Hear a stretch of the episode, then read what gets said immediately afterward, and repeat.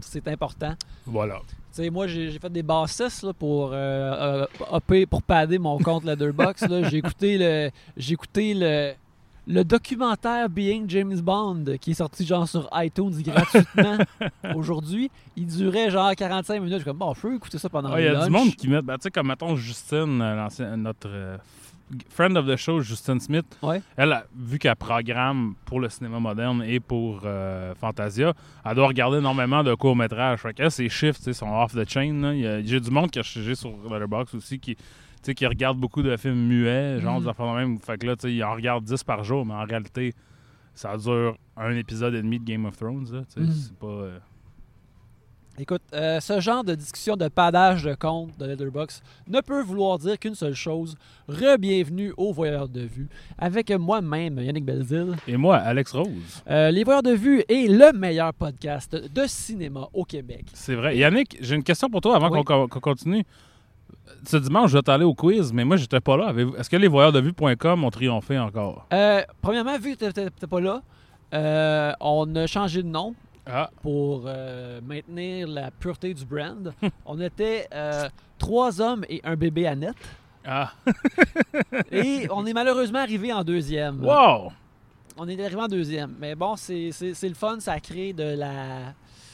Ça crée de la. de l'énergie dans la ligue si on perd à l'occasion, tu sais. Euh, mais on a, eu, on a eu bien du fun. On était là avec euh, Mathieu euh, Poirier, notre co-animateur de quiz. Et aussi euh, sa fille euh, Mia, qui a 18 ans. alors Ah, ben qui oui, est venue à son premier Elle quiz peut de maintenant cinéma. aller au- dans des bars. Exactement. Alors, ça, ça, c'était bien le fun. Euh, mais oui, c'est ça. Le meilleur podcast de cinéma au Québec. Euh, à chaque semaine, on visionne un film euh, qui est lié euh, au film qu'on a vu la semaine précédente. Et on- à travers ça, à travers cette chaîne, on se promène à travers euh, le- cinéma euh, de, nos- de nos vies. La semaine passée, on a bien sûr vu Bing John Malkovich et Cameron Diaz de Bing John Malkovich nous amène à, au programme primaire de cette semaine.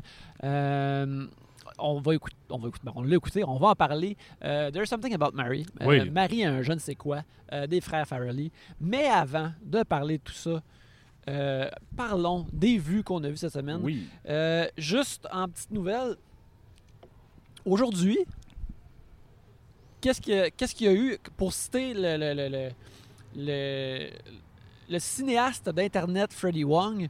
Qu'est-ce qui se passe? Je suis en train de capoter sur un site web de, de marketing de films pour un nouveau Matrix. Suis-je en 1999? Parce que c'est ça qui est arrivé. Il y a un nouveau site qui, qui teasait le nouveau Ouais. trailer de Matrix 4, euh, Matrix Resurrections, qui va sortir dans deux jours. Alors, euh, si vous voulez bien vivre votre jeudi, vous écoutez Les Voyeurs de Vue et puis vous écoutez le nouveau trailer de Matrix Voilà, oui. Resurrections. Grosse journée en perspective. Grosse journée en perspective. Euh, on a vu juste des petites images. Euh, Il y, a- il y a comme des les, les rumeurs slash des leaks d'histoires qui, qui coulent euh, au sujet de l'intrigue du, du nouveau film me sont très intéressantes. Et bien que là, on n'a pas affaire aux deux Wach- Wachowskis, mais c'est seulement Lana, je crois, qui réalise et Mhm. qui a écrit le film. Les Wachowskis font ce qu'ils veulent.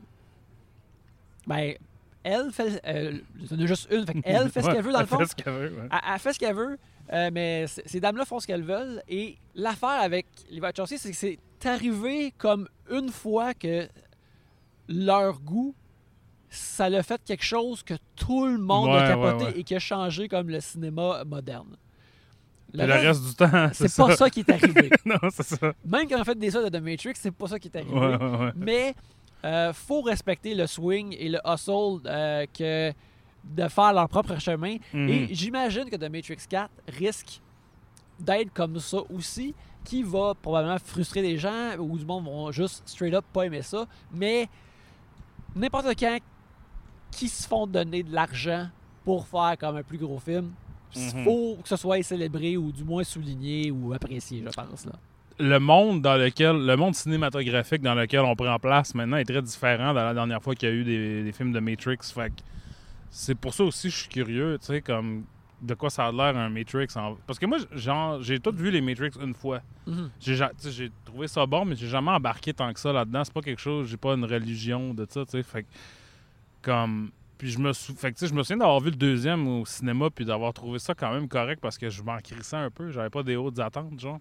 Comme j'avais avec les films de super-héros jusqu'à ce qu'ils me brisent. Ouais. fait que, tu sais, fait que là, c'est comme dans des films de super-héros, mais il y en a juste 4 plus, plutôt que 50. tu sais. Fait que j'ai hâte de voir quand même. euh, Tu sais, je suis un peu, un peu hype, mais pas tant que ça quand même. Mais tu sais, je veux dire, C'est. euh, euh, euh, ben, moi, moi je suis tout de même. Ça, je suis hype parce que je veux voir comme sa vision à elle, qu'est-ce qu'elle va faire.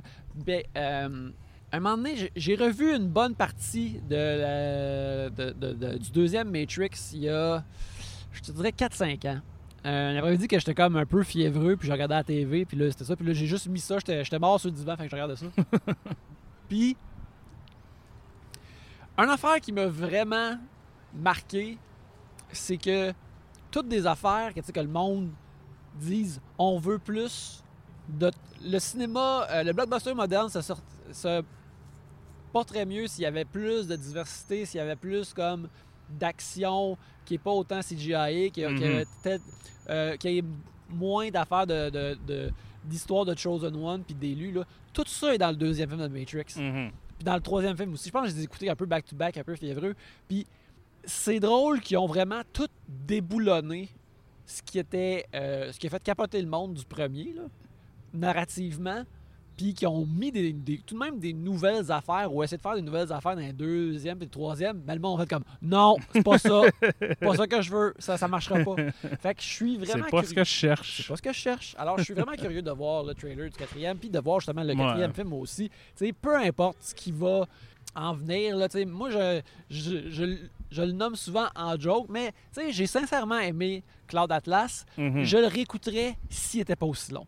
Ouais, Parce qu'il ouais, est ouais. pas... il est- il est- S'il était 2h15, je- je- j'aurais fêté d'Atlas à nouveau. Ben, on a là, déjà parlé de peut-être faire Cloud Atlas au show un jour. Ouais, ça, une serait une, situation dans laquelle on n'aurait pas le choix. Moi, je l'ai jamais vu. J'ai pas vu Jupiter Ascending non plus. Fait- Ni Speed Racer, j'ai vu aucun de ces films-là. J'ai juste vu les, les Matrices. Écoute, moi, je les ai tous vus. Et ben, Speed Racer, mon préféré. Euh, Jupiter Ascending, c'est aussi. Jupiter Ascending, on dirait que c'est une saison d'un show qui est basé sur euh, une série de romans Ouais. euh, fantastiques, mais aussi pour euh, jeunes adultes. Puis qui ont fait comme. Non, non, on met tout. On, on met les, les quatre livres dans un film de, de deux heures et ouais, quart. ouais, ouais. Puis- Mais. Ouais, à ce niveau-là, mais les, les Wachowskis, ils ont pas fait un show aussi. c'est- C'est-tu Sense8 ou The Sense8. OA? Ils ont fait Sense8. Sense8. Puis ça, c'était très aimé, mais ça coûtait vraiment, vraiment cher. C'était trop culte pour. Ouais, puis ça tournait quelque chose sur huit pays en même temps. Ouais, ouais, c'est ça. Ça avait pas rapport. Ça coûtait extrêmement cher. Mais tu sais. Parce que c'est ça le problème. C'est que, tu sais, s'il était capable. Ben là, il y aurait juste une. mais Si, si le- dans le passé, il avait été capable de d'avoir une ambition à la hauteur des budgets permissibles pour qui va aller voir ces films-là. Ça Mhm. marcherait, tu sais. Juste qu'ils imaginent tout le temps des univers épouvantables à ne pas finir, tu sais, qui coûtent une fortune, puis qui font des films super confus que le monde, tu sais. Je veux dire, il y a comme un, il y a un public pour ça, mais le public n'est pas éternel, tu sais. C'est ça qu'on voit aussi un peu avec là, les films de super-héros, avec la pandémie, puis tu sais, comme Shang-Chi a été un succès, Ouais, ouais. parce qu'on n'était pas nécessairement sûr que ça allait arriver, puis c'est probablement parce que ça n'a pas, pas tombé sur les plateformes en même temps, tu sais. Ouais. Fait que je pense que là, ça va, ça va se faire un peu. là. Il va y avoir un peu, là, c'est une période très expérimentale dans le, la- le financement et la sortie de Blockbuster. là. Mhm. Puis, tu sais, pour ça que je pense que, comme, là, il va y avoir moins aussi de, de séries qui coûtent une fortune. Il va y avoir plus de films, tu sais, parce que, mettons, M. Night Shyamalan, là, c'est le film qui a fait le plus d'argent sur son budget cette année, c'est Old. Le monde se déplace encore pour des films d'horreur au cinéma, tu sais, Mhm. des, des films... Fait il y a toujours... Tout ça se peut. Puis je pense que ça va éventuellement servir aux Wachowskis, mais il faut qu'ils arrêtent. peut- ou, tu sais, faudrait que le moins possible, ils gaspillent toute leur goodwill dans des affaires obscures que le monde va pas voir. Ouais, c'est ça, des affaires comme. le plus beau feu d'artifice, mais il est comme. Faut que tu ailles au pôle Nord pour aller le Ouais, voir. c'est comme non, man, je vais pas me rendre au pôle Nord pour aller le voir. Mais ça, ça fait penser aussi dans les trucs de distribution, tu sais. euh, comme, je pense que c'est ça, Shang-Chi est en salle 45 jours, puis après, il va être sur Disney+. Mhm. Et que c'est quelque chose qu'ils vont commencer à faire de plus en plus pour les films. Comme euh, Fast 9 était comme ça aussi, il y Ouais. avait un peu plus. Puis j'écoutais un podcast euh, Euh, J'écoute occasionnellement Script Notes, euh, le podcast de scénarisation.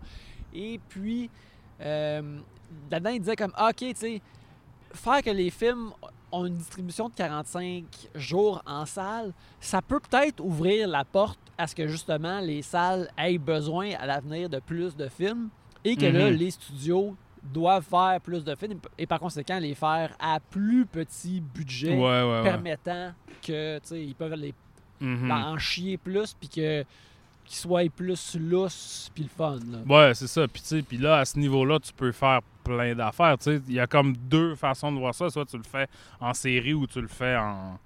Tu sais, des films hermétiques quasiment qui peuvent pas devenir des séries, qui peuvent pas devenir des IP, des whatever.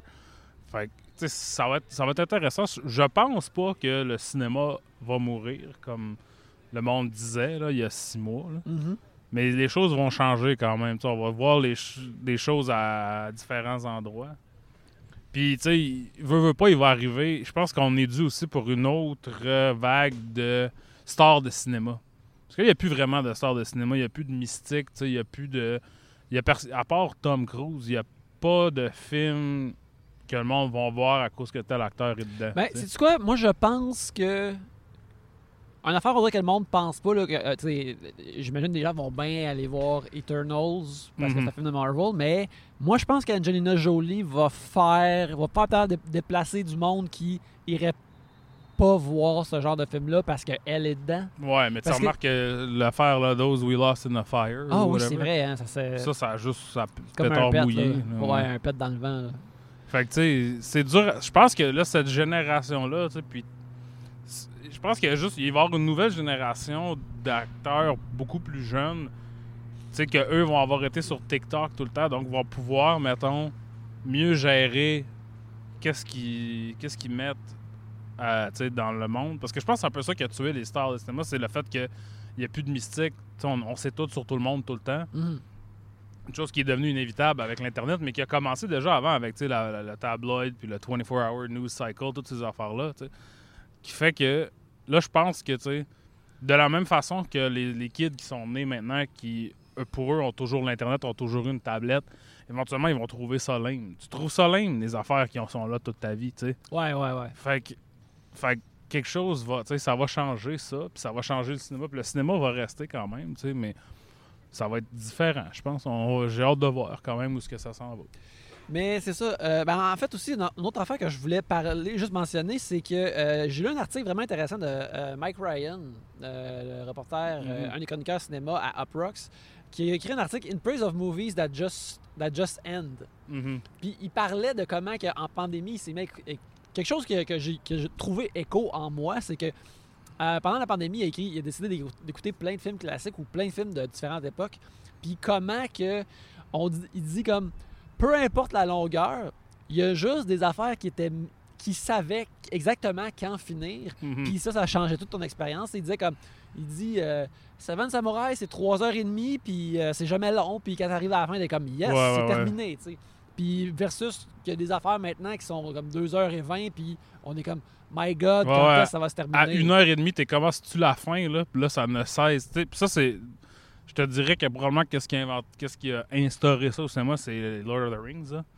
Parce Ouais, que ouais. Le, le troisième de la première batch, là, c'est, c'est un film éternel qui ne finit plus de finir. Il y a tout le temps des fins, tu sais.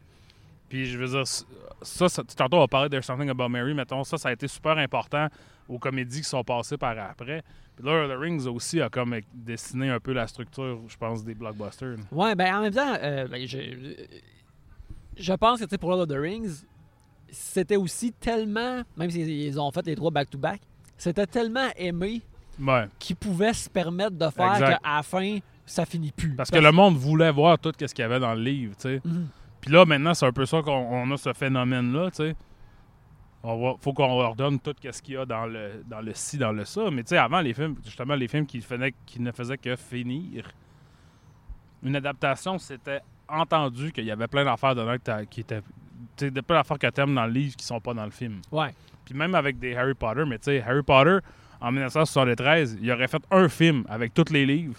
Ça aurait été probablement chaotique, ça dure 78 minutes, c'est incompréhensible, tu sais. Je veux dire, je dis pas que c'est pas tout le temps une bonne affaire, là, mais la manière de voir les choses a changé là, à au niveau à peu près de Lord of the Rings, je pense. Mhm. Non, non, absolument.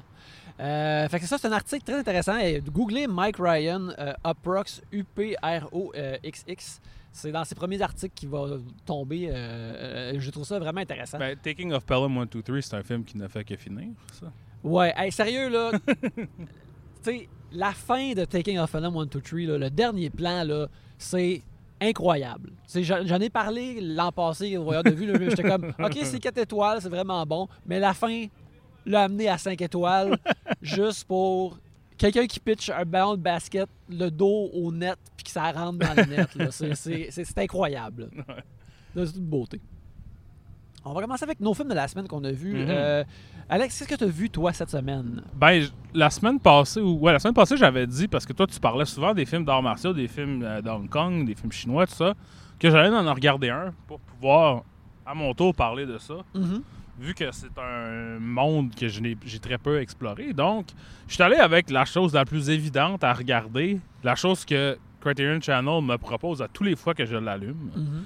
Et j'ai bien dit Police Story de Jackie Chan de Oh, 1985. yes! Euh, réalisé et mettant en vedette Jackie Chan. Euh, Police Story, donc, qu'est-ce que ça raconte? C'est pas la me- c'est pas l'histoire la plus fouillée du monde, là. T'as- Ça met en vedette Jackie Chan dans le rôle de Kakui Chan, qui est un policier un peu euh, hotshot, là, tu sais, euh, tête brûlée, qui fait un peu à, ses- à sa manière les choses. Et au début, dans la première scène, euh, ils sont à la ils pourchassent un genre de criminel là, quelconque là, à travers un genre de bidonville euh, qu'ils détruisent complètement Oui. en conduisant à travers. Éventuellement, Jackie Chan s'a- s'accroche après un autobus avec un parapluie Oui, en poursuite de méchants. en poursuite d'un méchant. Et là, quand tout ça c'est fini, ben son boss euh, lui dit comme, tu sais, euh, tu devrais pas tout péter, genre, tu sais. hein.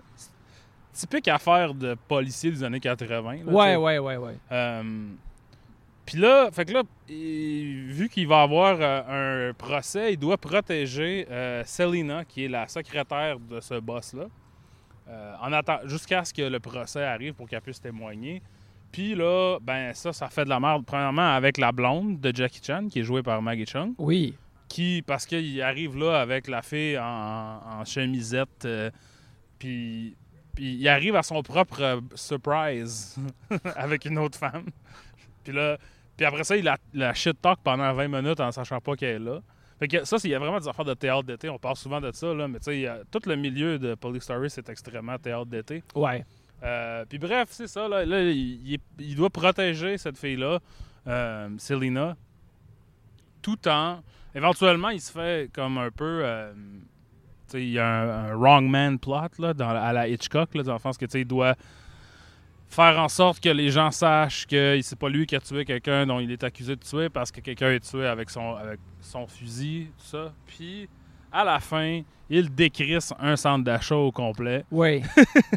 Puis c'est vraiment sick. C'est fucking merveilleux. J'ai. euh, quand j'ai commencé à travailler sur Turtles, sur Shredder's Revenge, j'ai réécouté la scène du centre d'achat plusieurs fois Mhm. parce que je me suis dit si on peut avoir un genre d'interactivité, de casser des affaires partout comme là-dedans, Mhm. ça va être fucking sick. Puis euh, aussi la variété avec laquelle des méchants sortent de nulle part de par le mobilier ouais, de ouais, ouais. d'achat. Il y, a, puis il y a beaucoup de dudes qui sautent comme en torpille, tu sais, qui arrivent comme déjà euh, parallèle avec le sol, là, tu sais. Ouais. Paf! Puis là, je sais pas, ils ont l'air d'être shootés par des canons, genre. Ils font juste arriver. Mais ouais, c'est tu sais c'est euh, euh, Police Story, c'est vraiment ben je pense que c'est un des meilleurs films d'action point final. Ouais. Ben c'est certainement... Moi, je te dirais c'est la meilleure action dans un film. Ouais.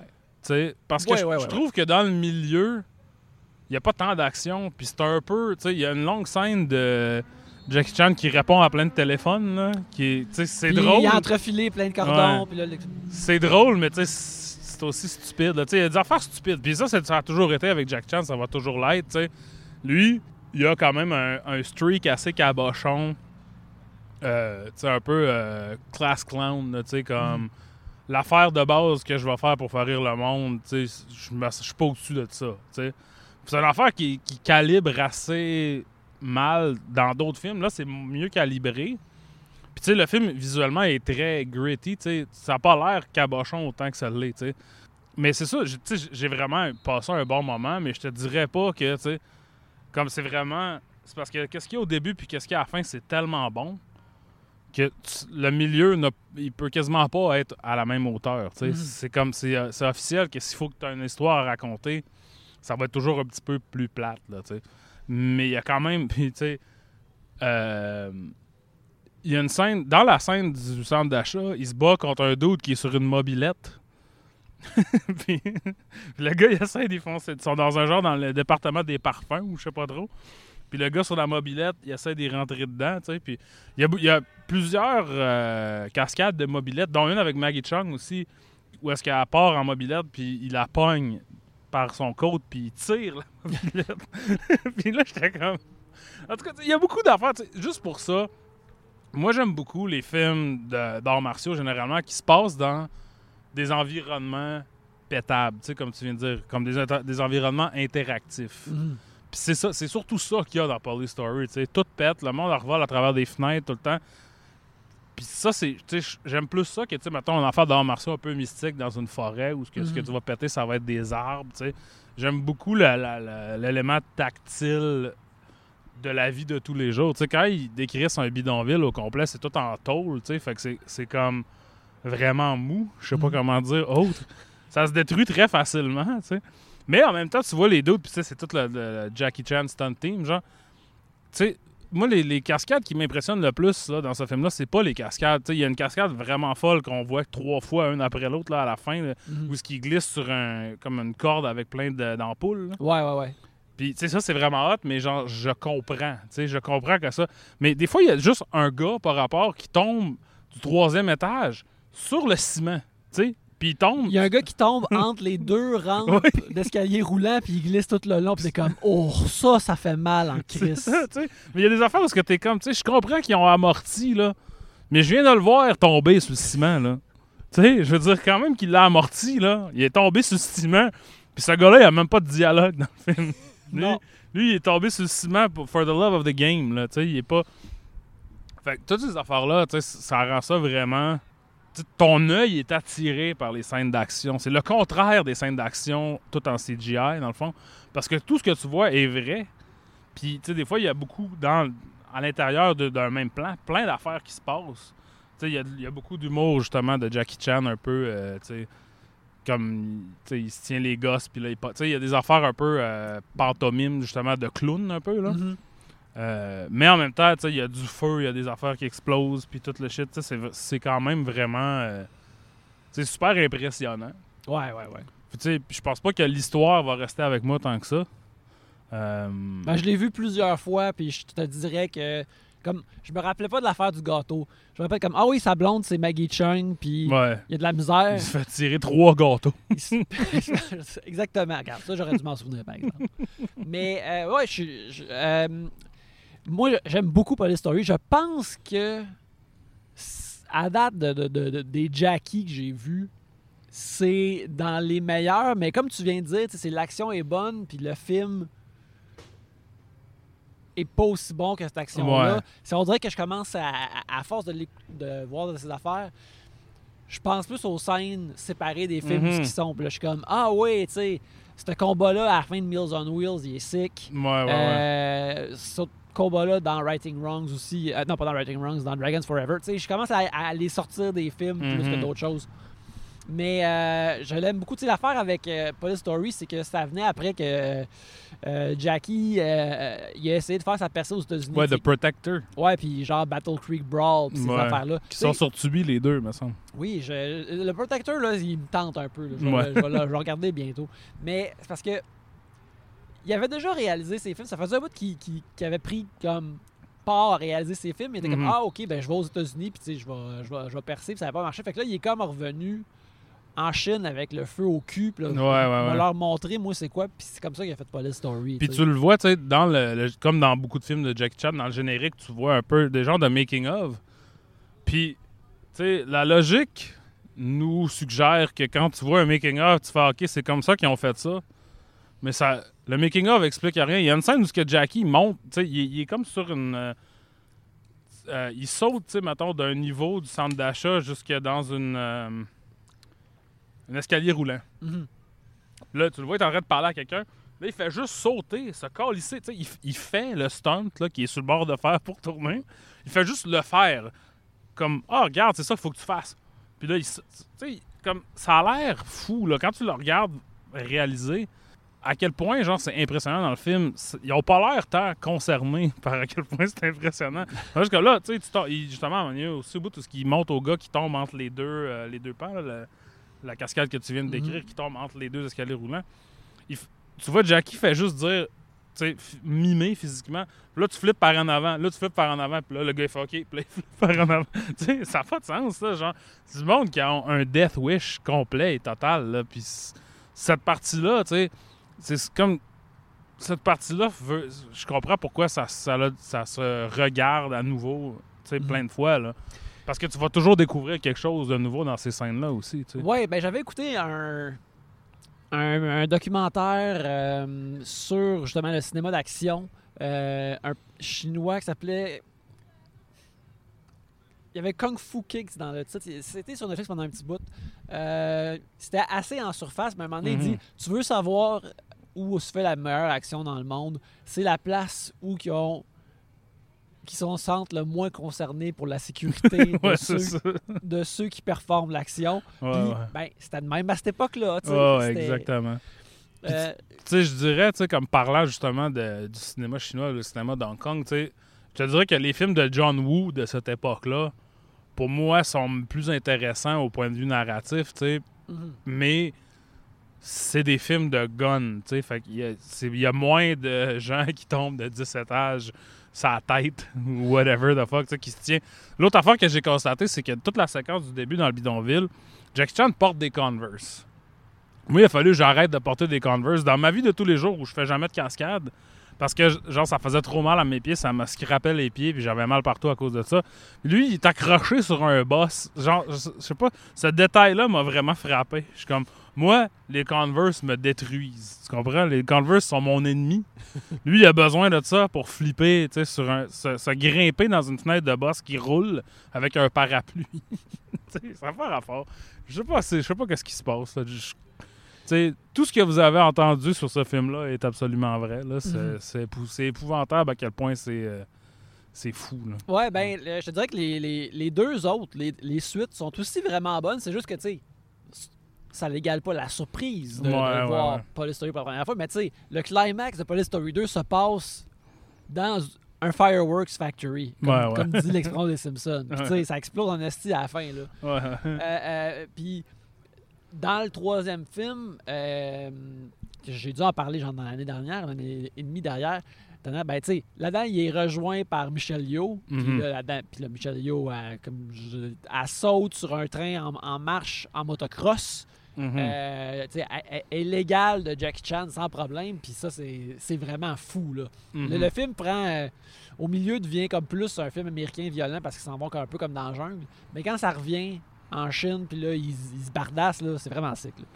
Ben, parlant de ça aussi, cette semaine, hier, je pense, euh, il y a Jean-Paul Belmondo qui est décédé. Oui. Puis, euh, moi, j'ai jamais vu, je sais pas, t'as-tu vu des films de Belmondo d'action des années Euh, 70-80? là? Non, non, je pense pas, non. Parce que lui aussi, il faisait toutes ses, ses propres cascades. Puis, tu sais, il fait pas du, euh, des arts martiaux, là, nécessairement. Il se bat un peu. J'ai vu une affaire où c'est comme une scène d'éboulement. Puis, c'est comme. euh, Quelqu'un a mis ça sur Twitter. là. C'est une scène où Jean-Paul Be- Belmondo il est sur un, une genre de corniche dans le désert. Puis, ça, ça s'effondre. Puis là, il court. Puis, tu sais, il y, a des- il y a des réelles roches là, qui, qui déboulent derrière lui. Là, puis lui, il court, puis il se tasse. là, j'étais comme, mais voyons. Puis là, je sais même pas c'est quoi ce film-là, faut que je le regarde. Là. Ouais. Parce que, tu sais, en plus, lui, c'est comme. C'est un acteur, là, il est dans, à bout de souffle de Godard, là, tu sais. Puis là, il est juste comme, moi, je vais risquer de mourir, tu sais, parce que c'est- imprévisible, des roches qui, qui Mhm. déboulent, là. Mais en tout cas, là, j'étais comme, ah, OK, ouais, peut-être que là, je suis rendu obsédé par ça, l'idée de- des gens qui font leur propre cascade parce qu'ils ont l'air d'être sur le bord de mourir. Ben, à- en début d'émission, je disais ça en niaisant de, de- que j'écoutais Being James Bond, euh, que je l'ai regardé, puis tu sais, c'est. euh, c'est essentiellement un gros extra DVD pour vous dire comme ah voici le temps de, de- de Daniel Craig en Bond puis il était donc merveilleux puis tout ça. Puis c'est aussi essentiellement un genre de des bouts de film par-dessus euh, essentiellement une conversation enregistrée entre lui puis euh, euh, les brocolis là, ceux qui, Mhm. qui, qui runnent la, la franchise. Puis il parle de comment que pendant Quantum of Solace, il n'y avait pas entièrement un script parce qu'il y avait la grève des scénaristes. Puis il était comme. Puis il était comme anxieux, comme est-ce que le film va être aussi bon que Casino Royale, tout ça. Puis je pouvais pas vraiment me concentrer sur l'histoire vu que l'histoire n'était pas là. Fait que je me suis, je me suis fait volontaire de faire le plus de cascades possible Ouais. qu'il fait dans le film. Puis tu vois juste un shot de behind the scenes où ce qui, il saute genre d'un, d'un, d'un- d'un échafaud à l'autre. Puis euh, il est...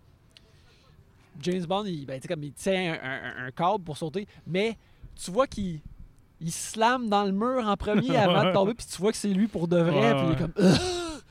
Après, tu, il dit comme, ouais, ça, j'aurais pas dû faire ça.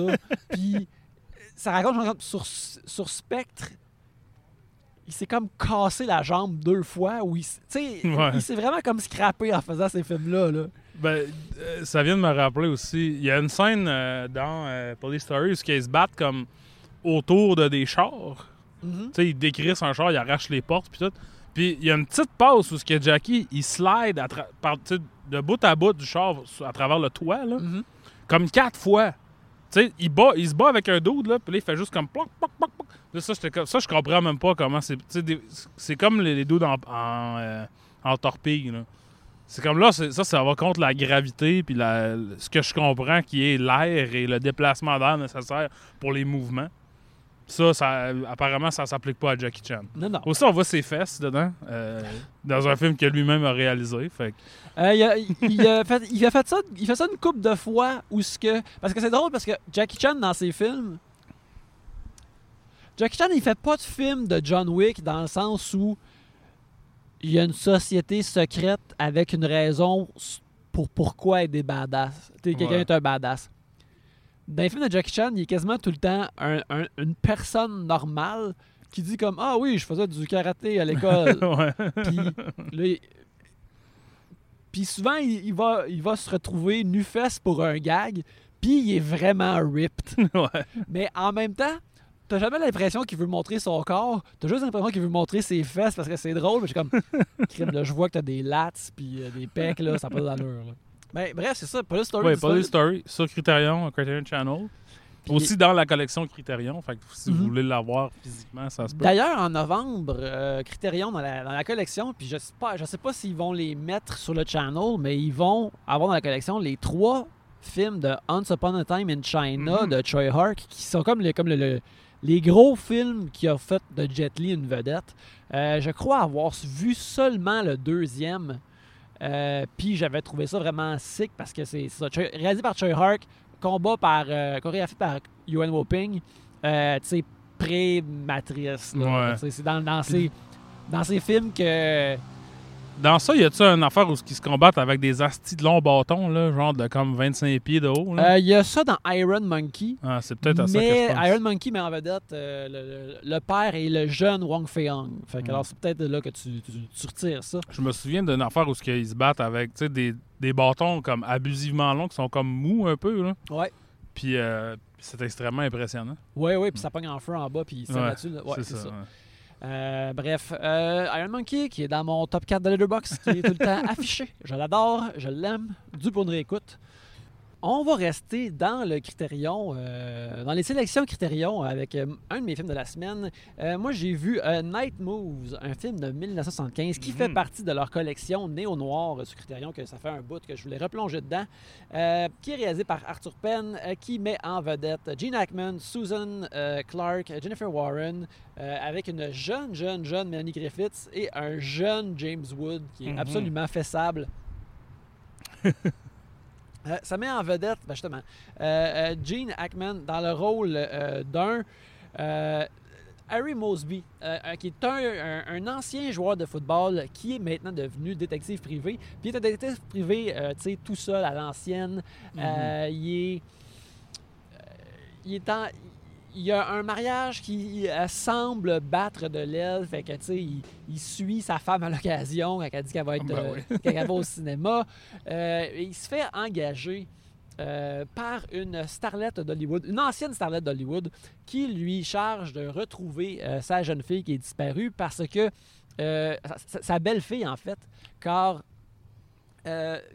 le fait qu'elle s'occupe de sa belle-fille garantit qu'elle touche de l'argent euh, de son euh, ex-mari qui est décédé.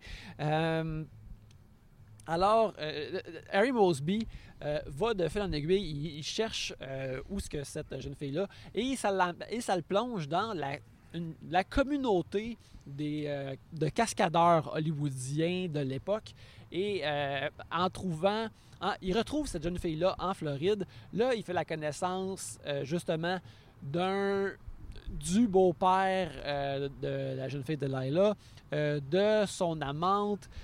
Il se rapproche. Il sent. Il, est comme un peu largué à la mer parce que il sait que sa femme le trompe. Il, rencontre l'amante du beau-père qui est comme une femme intéressante.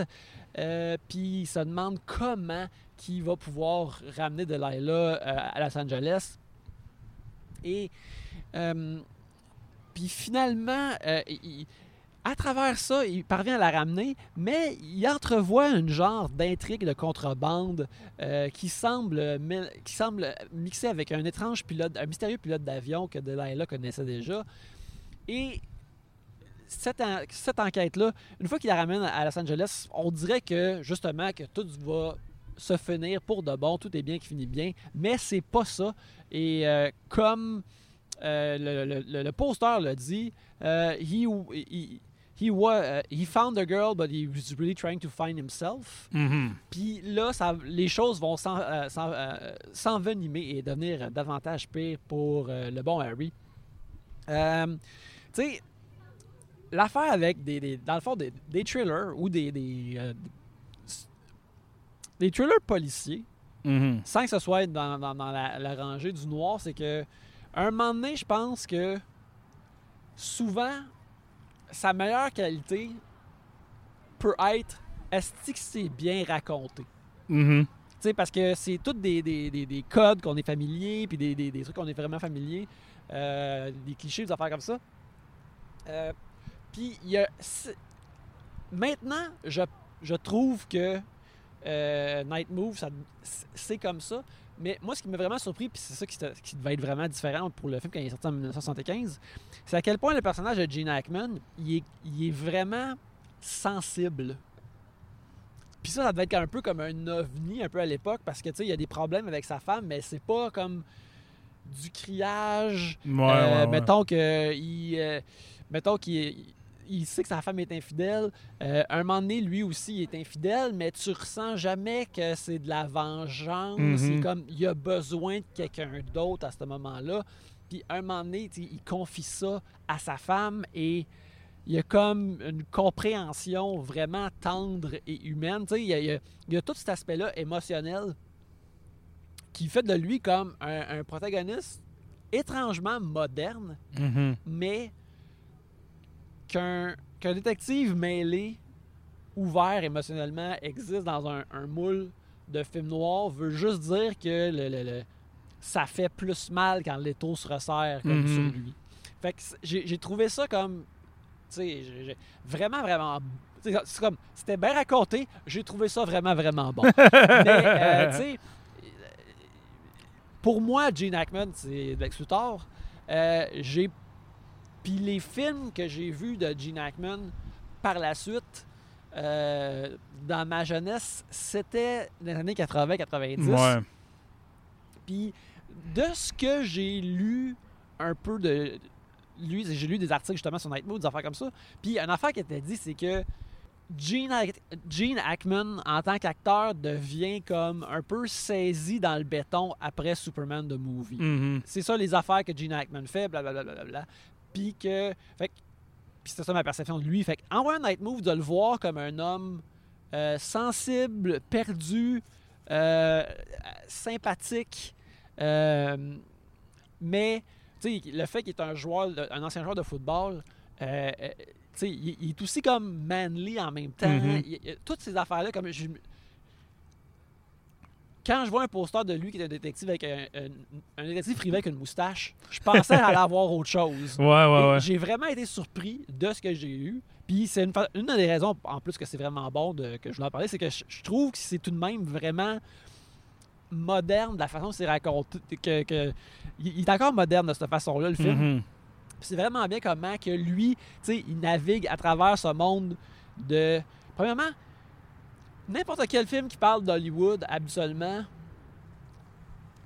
c'est soit. Je trouve un film sur un, un- un scénariste, c'est quasiment tout le temps infect. là. C'est tout le Mhm. temps comme, oh mon dieu, c'est tough d'écrire. Mais un film est comme, voici les bas-fonds croches de, Ouais, de ouais, ouais. Hollywood, c'est quasiment tout le temps gagnant. C'est tout le temps quasiment super payant.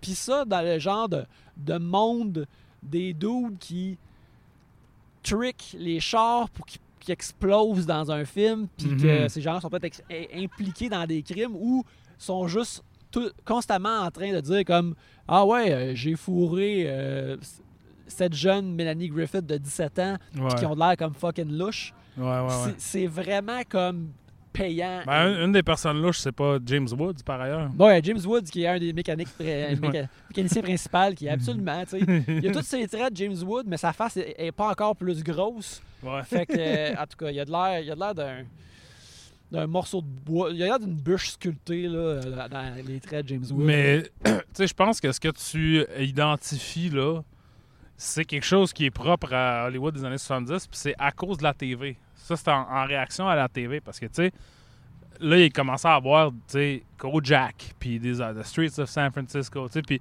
le policier, le, le- le- le film policier, ou plutôt l'histoire policière, était rendu codifié à la TV. Mhm.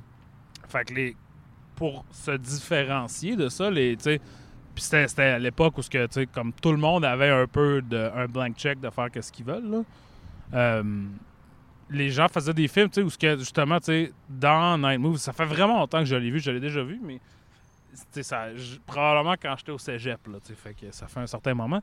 Il y a aussi pas vraiment de aha, got you, tu sais, comme oh, le twist, tu sais, ou comme, comme justement, c'est le contraire de Primal Fear, mettons, tu sais, comme- Mhm.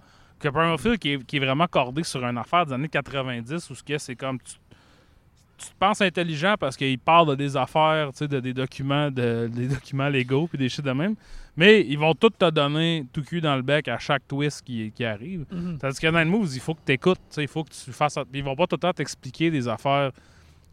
Night Moves et, et où ce genre de film-là? tu sais, Chinatown est un peu dans cette mouvance-là, ou Long, long euh, Goodbye. Ouais. Tu sais, quoi qu'ils sont pas nécessairement avec des protagonistes comme Gene Hackman dans ça. Il faudrait qu'on fasse The Conversation un jour. Là. Ça, c'est pas vraiment un film noir, mais ça, c'est le. C'est le, le top shit de, de Gene Hackman. là. Ouais, ouais, ouais. Euh, où ce qui euh, joue du saxophone dans son appart brisé qui est rendu un meme. mais en tout cas, c'est la, meilleure fin de tous les films, mais c'est rendu un meme. Euh, fait que c'est ça, ouais, c'est. Il faudrait que je vais le réécouter pendant qu'il est sur Criterion parce que ça fait tellement longtemps que je l'ai vu que, tu sais, ostensiblement, je l'ai pas vu, là. Ça fait tellement longtemps que ça a fait un loop, là. Mhm. Mais, tu sais, ce, ce sentiment-là, là, un peu. euh, C'est-tu suant? C'est-tu un film suant? Ben, il y a de la Floride. Fait que, euh, oui. Quand c'est en Mhm. Floride, c'est plus suant. Je te dirais que. euh, C'est très ensoleillé. C'est très ensoleillé, Ouais, tu plisses ouais. des yeux, genre. Quand à- à-. En Californie, c'est ensoleillé, tu plisses des yeux. En Floride, c'est suant. Euh, Puis, tu sais, le monde sont burinés par le soleil. Sont mais ça, c'est une affaire aussi, tu sais, du. Un critère du néo-noir, généralement, c'est qu'il fait clair. C'est souvent dans le désert ou dans le. Tu sais, dans. Même, ça l'était aussi, mais avant, c'était en noir et blanc. Fait que, ils ont vraiment poussé la suce quand ils ont commencé à avoir leur couleur, là, pour. Mhm. C'est ça, c'est aride. Puis ça. Ou c'est, c'est, c'est comme sec, puis déprimant, puis c'est. Fait que, ouais, c'est, c'est un bon film, Night Oui, c'est un bon film. Euh, je le recommande. Euh, J'ai bien, bien, bien aimé ça. Euh, sinon, quoi dire d'autre? Euh, je check mes notes, je check mes notes. non, c'est ça. C'est euh, ben bon, allez voir ça. Allez voir ça sur le Criterion. Nice. Moi, j'ai. Oh! Letterboxd est en train de chier, hein? Ouais, ouais, ouais. il, a- il m'a pas- laissé le loguer, Bon, coquins. je vais aller voir Happily ailleurs. Donne-moi deux secondes. Mhm. OK. Donc, moi, cette semaine, je suis allé, Yannick, je me suis aventuré vers The Roku Channel. Qui. Parce que Mhm. moi, j'ai un Roku, c'est avec ça que je regarde des choses. Oui, oui, oui. Et euh, j'ai le Roku Channel et je vais jamais voir qu'est-ce qu'il y a là. Une fois, on était allé puis on avait écouté comme un genre de cops australien. là. Ouais, ouais. Il me semble que l'autre, t'es comme poli, un peu, un peu perdu. c'était vraiment plate parce que c'était pas du tout trash. C'était vraiment juste comme, oh ouais, euh, tu sais, euh, il a l'air de se passer de quoi ici, là. Ah ouais, puis genre, il va voir un gars qui est peut-être torse nu à- à- assis, puis là, il est comme Hey, t'es-tu correct? Ouais, c'est pas, c'est pas se battre contre, euh, Ouais, contre le contrevenant, c'est demander s'il est correct. Fait que là, moi, dans ma tête, c'était un peu ça. C'était comme, bon, tu sais, Roku Channel, c'est de la petite winch qui se ramasse là. Mais euh, en me promenant, j'ai vu qu'il y avait Happily, un film de 2021 qui n'est pas, je crois, un Roku Original, Mhm.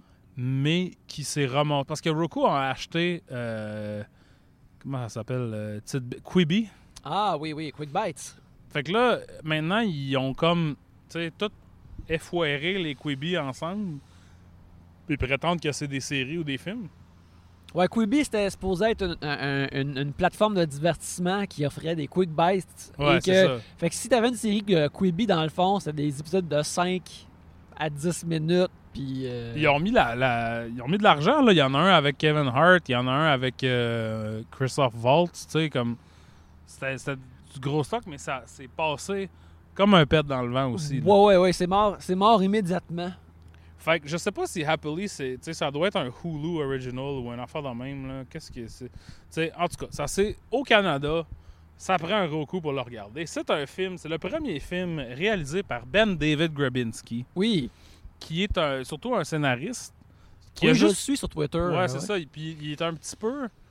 Il est une de ces personnes sur Twitter qui, est, qui commence beaucoup de tweets à- as a writer in this business, tu sais, un genre de doute de même. Euh, mais tu sais, qui- j'ai rien contre lui, là, mais tu sais, il, il est très genre euh, je suis un. Puis la seule chose qu'il avait jamais produite, tu sais, je pense qu'il a vendu plein de scénarios, Mhm. mais la seule chose qui a jamais été faite, c'est Backtrace, un film avec justement Jackie Chan et Johnny Knoxville, Oui. réalisé par Rennie Harlan Oh là là. qui. Je vais, sûr, je vais le regarder un jour, mais je suis pas pressé. Mhm.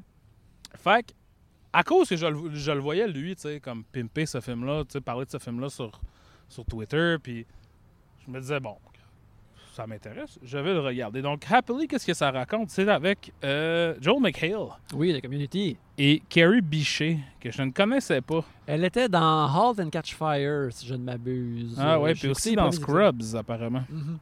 Fait que eux, ils jouent, sont Tom et Janet, ils sont un couple euh, qui sont mariés depuis 14 ans, mais qui ont encore la flamme. Donc, Mm. qui sont pas capables d'arrêter de se toucher, qui sont tout le temps horny. Sais, ils ils s'excusent pendant des soupers d'amis pour aller fourrer, genre, Mhm. puis tout ça. Ça gosse leurs amis, parce que leurs amis sont tous comme, ah, tu sais, dans une relation, ce qu'il faut faire, c'est être tanné puis se tolérer, puis tout ça.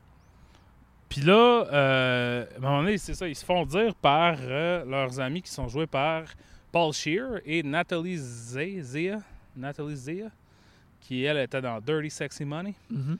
Euh, que dans le fond, vous gossez, vous- on veut pas être amis avec vous autres, puis on vous désinvite de notre party de chalet. Tu sais, il y avait loué un chalet, puis là, tout ça. Eux retournent chez eux, puis là, ça cogne à la porte, puis Stephen Root est là avec une valise. Stephen Root explique que lui, il représente comme une agence paranormale ou whatever euh, qui monitore le comportement humain. Puis que tu sais, ça arrive de temps en temps que quelqu'un disjoncte. Dans le fond, il y a des personnes qui sont créées de la mauvaise façon parce que tu es, supposé te tanner de ton partenaire sexuel euh, et romantique parce que c'est comme un instinct de survie, genre. C'est ça qu'il explique. Fait qu'il dit là, dans cette mallette-là, j'ai deux seringues, injectez-vous, puis vous allez redevenir normal, puis tout va être correct. Il dit non, on veut pas. Il dit ben, je peux pas vous. Il est très genre mystérieux, d'où dans Soud, qui dit je peux pas vous faire ça, je peux pas vous faire ça. Fait qu'il tue, il l'enterre et ils se font réinviter à leur affaire de chalet. Puis là, quand il arrive là-bas, ben, peut-être qu'il était pas vraiment mort. Puis peut-être que tout le monde qui est au chalet a été appelé là pour une certaine raison. Ah. Fait que ça, c'est un setup qu'on a vu des centaines de millions de fois, là, tu sais. Puis, sans être, je pense, une parodie de ça, Happily, c'est un peu comme un take baveux là-dessus, tu sais. Comme, ça se veut un peu, je pense, là. Prenons une prémisse de film d'horreur, de fait, un film qu'on verrait à Fantasia, puis faisons comme si tout le monde réagit comme des humains réagissent vraiment, tu sais. Mhm. Fait que souvent, ça, tu sais, moi, je suis pas nécessairement dans l'é- à l'école de Ah, tu sais, ça arriverait jamais, personne ne ferait jamais ça parce que, tu sais, il faut que le monde agisse de façon stupide pour qu'un film puisse exister. Puis aussi, ça arrive tout le temps autour de nous. Que des stupidités. Le monde font des affaires stupides, mais c'est juste que nous autres, on veut se sentir supérieur quand on voit des personnages sur un écran agir de façon qu'on pense qu'on n'agirait pas. Fait que c'est ça, c'est un peu un take baveux là-dessus, tu sais, semi-drôle. Le, dans la- le, le- le line-up des gens qui sont au, ch- au chalet, c'est quand même une bonne, euh, un bon, euh, bon line-up. Il y a, il y a Paul il y a Nathalie Morales, Oh, j'adore Nathalie euh, Morales. Kirby Howell Baptiste, J'aime aussi Kirby Howell Baptiste. John Daly, Ok, ouais, ouais, ouais. euh, Charlie Nee, Mhm. Breckenmeyer, ça on s'en calisse. Ouais. Shannon Woodward qui était dans Westworld. Oui, absolument. Puis Puis- dans Mr. Corman, maintenant sur Apple TV. Ah oui, ah ouais. Wow. Je vais pas regarder ça. Nous non Puis plus. Al Madrigal. C'est- comme un bon line-up de, de pas vraiment d'humoristes, mais d'acteurs comiques, tu sais. Je trouve quand même qu'il manque quelque chose. Puis là, je vais dire ça en toute connaissance de cause.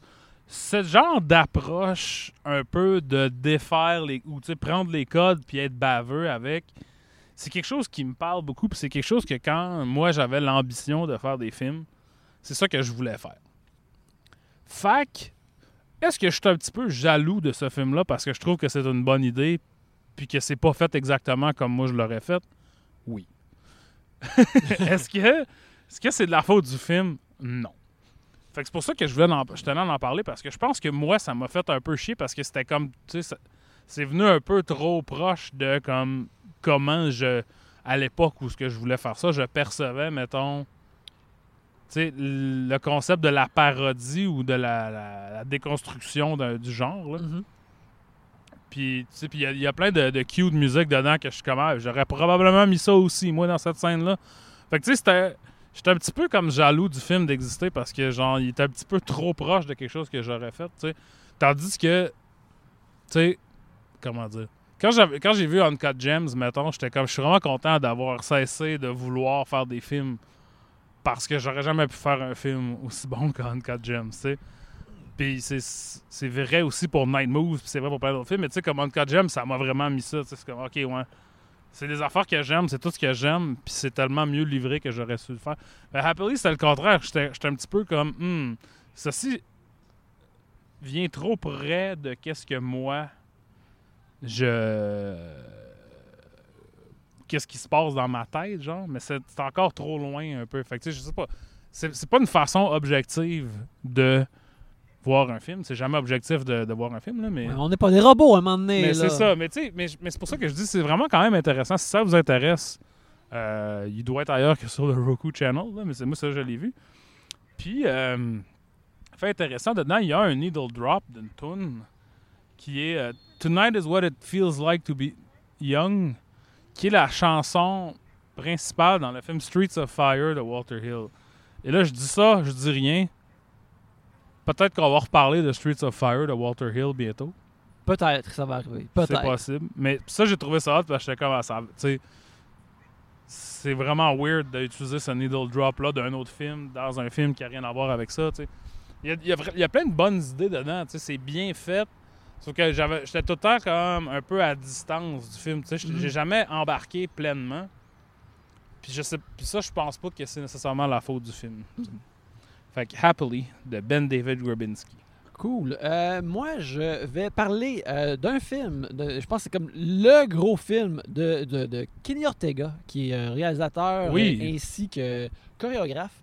Euh, je parle bien sûr d'un film qui a été sorti au UK sous le nom de The Newsboys, mais qui ici en Amérique du Nord s'appelle Newsies, un film de 1992 qui est une comédie musicale, euh, aussi drame historique, qui est produit par la compagnie Walt Disney, euh, qui euh, met en vedette un jeune Christian, un jeune Christian Bale, euh, Bill Pullman, Anne Margaret, un Robert Duvall qui est assez cartoony par bout, euh, avec des, des tunes originales par Alan Menken, Mhm. qui était un des compositeurs, musiciens, paroliers go-to de Disney durant leur époque de renaissance animée et qui, euh, Newsies, euh, sorti en 92, fait qu'elle était comme pile poil dans cette époque-là. Mhm. Que, euh, Ben, Alan Menken, c'est lui qui est décédé du sida comme.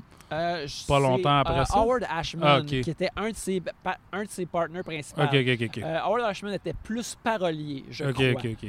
Euh, que son dernier film, c'était La, La Petite Sirène. Mhm. Euh, Puis je pense qu'il avait peut-être fait des ébauches de Moulin aussi, mais euh, non, de La Belle et la Bête. Bref, euh, ça se passe. euh. Newsies se passe en 1899. Euh, à New York et on suit les Newsies, les Newsboys, les, les, les- les petits camelots qui euh, passent euh, les journaux qui vendent des- Extra, extra, read all about it. C'est ça. C'est eux autres. C'est c'est Ouais. les, jeunes qui crient puis qui vendent les journaux. On apprend, on, on- on voit qu'au début du film, ce qui se passe, c'est qu'essentiellement, eux autres, mettons, mettons que le journal est 10 cents, eux autres, ils l'achètent à 5 cents. Puis leur Comme l'itinéraire. C'est ça que l'itinéraire fait encore. Oui, exactement. Alors, c'est euh, tous des, jeunes proto-itinéraires. Euh, beaucoup d'entre eux sont d'ailleurs itinérants. Et euh, on suit euh, le jeune cowboy Jack Kelly, qui a 17 ans, qui est joué par justement un jeune Christian Bale, qui est comme le, le camelot le plus hot. Et puis, Ah, Christian Bale avec son accent britannique, non, avec un accent de New York.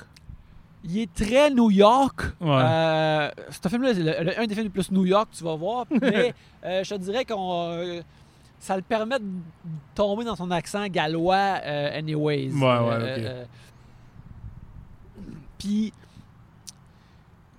Ce qui arrive, c'est que euh, on- le, fond de- du film, c'est euh, bien sûr la guerre que les euh, que les que les fabricants de journaux, les, les- les éditeurs euh, se portent. C'est qui qui va avoir le, le contrôle? T'as Robert Duval qui joue euh, Jack Pulitzer.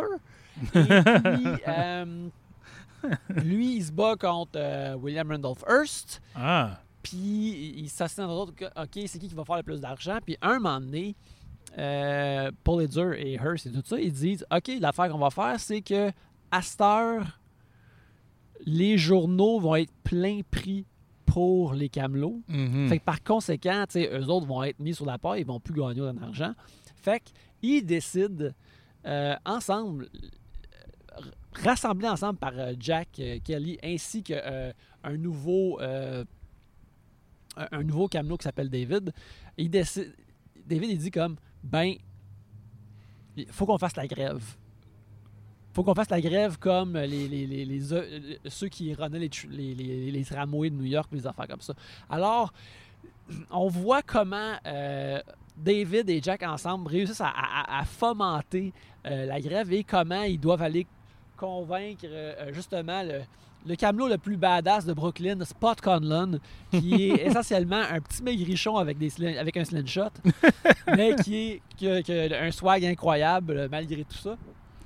Et le tout est livré en vraiment en style de comédie musicale euh, classique. Tu vois, c'est vraiment comme un- sais, des, des- une grosse, une solide recréation de New York sur un plateau Mhm. euh, de tu sais, 1999 oui, oui. euh, euh, et qui, euh, tu sais, t'as des chorégraphies, t'as des, des- des- bonnes tunes qui reviennent fréquemment, euh, avec des bonnes reprises. Tu sais, moi, quand je l'écoutais, je pensais que c'était une adaptation d'une comédie musicale qui existait depuis super longtemps, mais non, Mhm. c'est un original qui a été Mhm. un flop à l'époque, ce qui m'a vraiment surpris.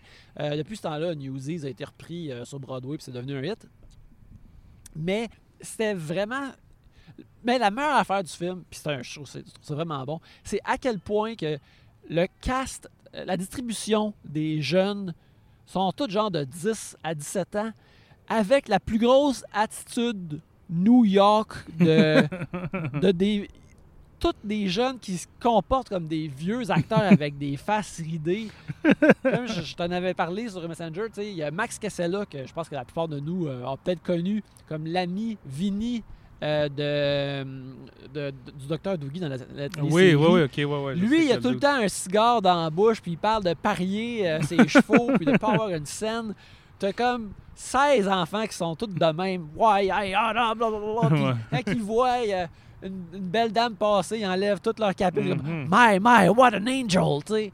Vraiment comme Ouais, ouais, ouais. du puissant, de la puissante énergie de old-timey, euh, mais qui est canalisée à travers des enfants. C'est très comédie musicale sur une scène. Ouais, ouais, ouais. Et euh, ça marche pareil dans un film. Puis ce qui complète bien le tout, c'est que Christian Bale a comme 18 ans là-dedans, mais il a déjà comme sa face d'adulte. Euh, on dirait des fois que c'est un, un- un jeune Christian Bale. Une face de lui à 26 qui a été photoshopée sur Ouais, un ouais, corps ouais. d'un adolescent. Ben, Christian Bale, il est très étrange. Tu sais, comme il est dans Empire of the Sun là, de Mhm. Spielberg. Puis dans ça, t'es comme, moi, je vois pas l'adulte là-dedans. Puis là, je- moi, j'ai regardé l'autre fois Laurel Canyon, qui est comme 2002, dans lequel il est supposé avoir 25 ans, puis réellement, il, il a à peu près cet âge-là. Puis il a- a l'air de quand il joue dans. euh, C'est dans quoi qu'il joue un vieux monsieur, là, récemment? Ah, euh, fucking euh, Vice. Ok, ouais. Tu sais, t'es comme, Hum, pas besoin de tant de maquillage que ça. Christian Bale à 25 ans pour avoir l'air de Dick Cheney. tu sais, il est vraiment, tu sais, je comprends, c'est moins le cas maintenant, mais tu sais, à cette époque-là, 2004, là, c'était comme quel caméléon. On sait jamais de quoi. Tu sais, là, on est plus habitué de le voir, mais sa face, c'est bizarre à Christian Bale. Ouais, il y a vraiment une face. Parce qu'il est. Tu sais, en, en- en- en dessin, souvent, quand tu veux faire du dessin plus réaliste, puis tu dessines des visages, ils disent comme Ah, mets le moins de traits possible si tu veux pas que le monde ait l'air trop vieux Mhm. ou si tu veux que ce soit plus beau. Mais tu sais, Christian Bale, on a a- il y a comme une ligne ou deux de trop dans, dans, dans la Ouais, face. c'est ça. il, il est comme beau, mais là, ça devient étrange. Ouais, ouais. Fait que euh, ben, ça, j'ai vraiment euh, beaucoup aimé ça. Euh, c'est super charmant. Euh, c'est encore là ma plus grosse surprise de ce film-là. J'étais comme, ce- ceci est vraiment le fun et divertissant, mais c'était un flop à cette époque-là. Mhm. Tandis que j'ai l'impression qu'à cette heure, il y a- at large, il y a plus un appétit ou un intérêt pour la comédie musicale. Ben, c'est un film que moi, mettons, le- les gens que je connais qui sont plus vieux que moi, ce qui est la majorité des gens que je côtoie dans ma vie, ils ont comme un souvenir de ce film. Tu sais, c'est comme. Je pense que c'est un film qui a peut-être. Il a floppé au cinéma, mais qui a peut-être eu une plus longue vie à la TV ou sais, en VHS. là. Parce que c'est vraiment. C'est un film que les gens parlent semi-régulièrement. Ouais, ben, il y, a- il y a tout de même. C'est un référent de Mhm, discussion de cinéma. Là. Ouais, ouais. Je te dirais, là, euh, où euh, les gens à la maison, si vous avez vu Newsies, puis là, vous êtes comme Yannick, vous, vous avez soif de plus d'enfants qui font des affaires old-timey. Bugsy Malone d'Alan Parker, je t'en ai parlé Ouais, sur ouais. Messenger, mais il était sur Criterion parce que c'est là que je l'ai vu, fait qu'il va sûrement revenir. Les films de Criterion euh, du channel sont en rotation. C'est avec Jodie Foster puis Scott Baio. Puis c'est euh, une affaire de gangster des années 20 où ce que tout le monde est un enfant. Tous les personnages sont des enfants, puis quand ils se tirent dessus, mettons, le- les, euh, les, les guns tirent du, de la crème fouettée. Fait- mais c'est ça, c'est comme Hey, what do you hear? What do you hear? What do you do doing here? Like, avec des, des gars qui mangent de la gomme, qui croquent des cigares. Hey, what do you say? C'est ça. What's the, what's the news, Doc? c'est des affaires de même. C'est, c'est quand même le fun. Je veux dire, en même temps, c'est vraiment comme. C'est une, une prémisse à une joke, là. Mhm. Mais C'est, c'est, c'est, si t'es down pour cette joke-là, tu vas avoir du fun. Ouais, c'est, c'est faut, ouais, faut que tu embarques. faut que tu aies C'est acheté ça. le billet pour ça. Exact. Si tu as acheté le billet, tu es content en crise. Puis euh, j'étais vraiment euh, content avec Newsies. Euh, alors oui, c'est ça, il est disponible sur Disney+. C'est, euh, étrangement, euh, moi sur mon Disney+, qui est, qui est en Amérique du Nord, qui est au Canada, il est écrit sous le nom de Newsboys parce Ah. que je pense que Newsies est maintenant devenu attaché à la comédie musicale Ah, sur. Broadway, qui, elle, est aussi disponible sur, sur Disney+. Je vais la regarder à un moment donné car elle met en vedette euh, Jeremy Jordan, qui est un grand, qui, qui- qui a une face éternellement jeune, mais qui est tout de même un vétéran de Broadway, qui a fait aussi euh, le show de Bonnie and Clyde euh, et plein de bons Il y a un show musical de Bonnie and Clyde. Ouais. Tout de même bien. Eh ben, vous, vous me voyez euh, surpris. J'ai vu une, euh, j'ai vu une représentation, en fait deux fois, très modeste d'un, théâtre montréalais. Mhm. Et euh, ouais, c'est bon, c'était, c'était bon. Après maintenant tout ce temps, on passe à notre film de la semaine. Yeah. Le un des grands films, ben, pas aussi grand que Green Book, bien sûr, euh, des frères Farrelly. On parle bien sûr de There's Something About Mary, un film euh, euh, Attends un peu, l'as-tu synthétisé? Ouais, ouais. euh, Film de 1998. Oui. Euh, donc, c'est ça, réalisé, écrit et réalisé par les frères Farrelly, Peter et Bobby, Bobé, ouais. qui mettent en vedette Cameron Diaz, Matt Dillon, Ben Stiller, Lee Evans, Chris Elliott et Brett Favre. Oui, ah, Brett Favre, il est tellement bon dedans, indélébile. Quand il dit But what about Brett Favre? Il sait pas comment le dire. Ça, c'est drôle. En tout cas, il y a des. En tout cas, euh, spoiler alert pour le reste de la conversation, il y a des bonnes jokes dans There's des- Something About de- Mary. oui, oui, absolument. Euh, euh, There's Something About Mary, on, on suit euh, Ted, qui est joué par Ben Stiller, qui euh, euh, se laisse crucifier sur la croix de l'humiliation dans ce film. Euh, je, je, je, je m'humilie pour vous et je vais vous rédempter à travers mon humiliation. Euh, Ted, euh, on, on- on commence avec un flashback de lui quand il était vraiment jeune. Et euh, il nous raconte en voice-over qu'il se rappelle quand il est tombé en amour. c'est quand il a vu Mary euh, pour la première fois, euh, qu'elle l'a invité à aller euh, au bal des finissants euh, parce qu'elle a vu qu'elle était vrai, parce qu'il était vraiment gentil avec son frère Warren euh, qui est handicapé. Euh, c'est probablement pas la bonne façon de dire ça. Ça, c'est un problème avec les frères, frères Farrelly parce qu'ils ils veulent souvent comme te, te tendre une branche à la représentation des personnes euh, qui vivent avec un handicap, mais des fois, c'est pas tout le temps, et- pas tout le temps bien euh, mené. Ouais. Ou c'est pas assez bien mené pour qu'on puisse en parler maintenant en 2021. Absolument. Euh, fait Fait que bref, il, il est handicapé. Il est invité à aller au bal des finissants avec Mary, qui est jouée par Cameron Diaz, qui est absolument rayonnante. Quand elle apparaît habillée comme toute en rose, c'est comme. Ils feront jamais, parce que tu sais, on a entendu parler qu'ils voulaient peut-être faire un film de Barbie pendant un bout, Mhm. puis que tu sais, Greta Gerwig allait écrire, ce qui est très intéressant. Mais quand j'ai vu Cameron Diaz avec ses longs cheveux blonds habillé en rose sur ce bicycle-là, je suis comme, il n'y a rien qui va créer, qui vont créer au cinéma, qui va avoir plus avoir l'air purement c'est quoi Barbie que cette image-là? Mhm. C'est vraiment écœurant. Mais bref, il tombe en amour avec. Euh, à son bal définissant, il va euh, la rejoindre chez elle.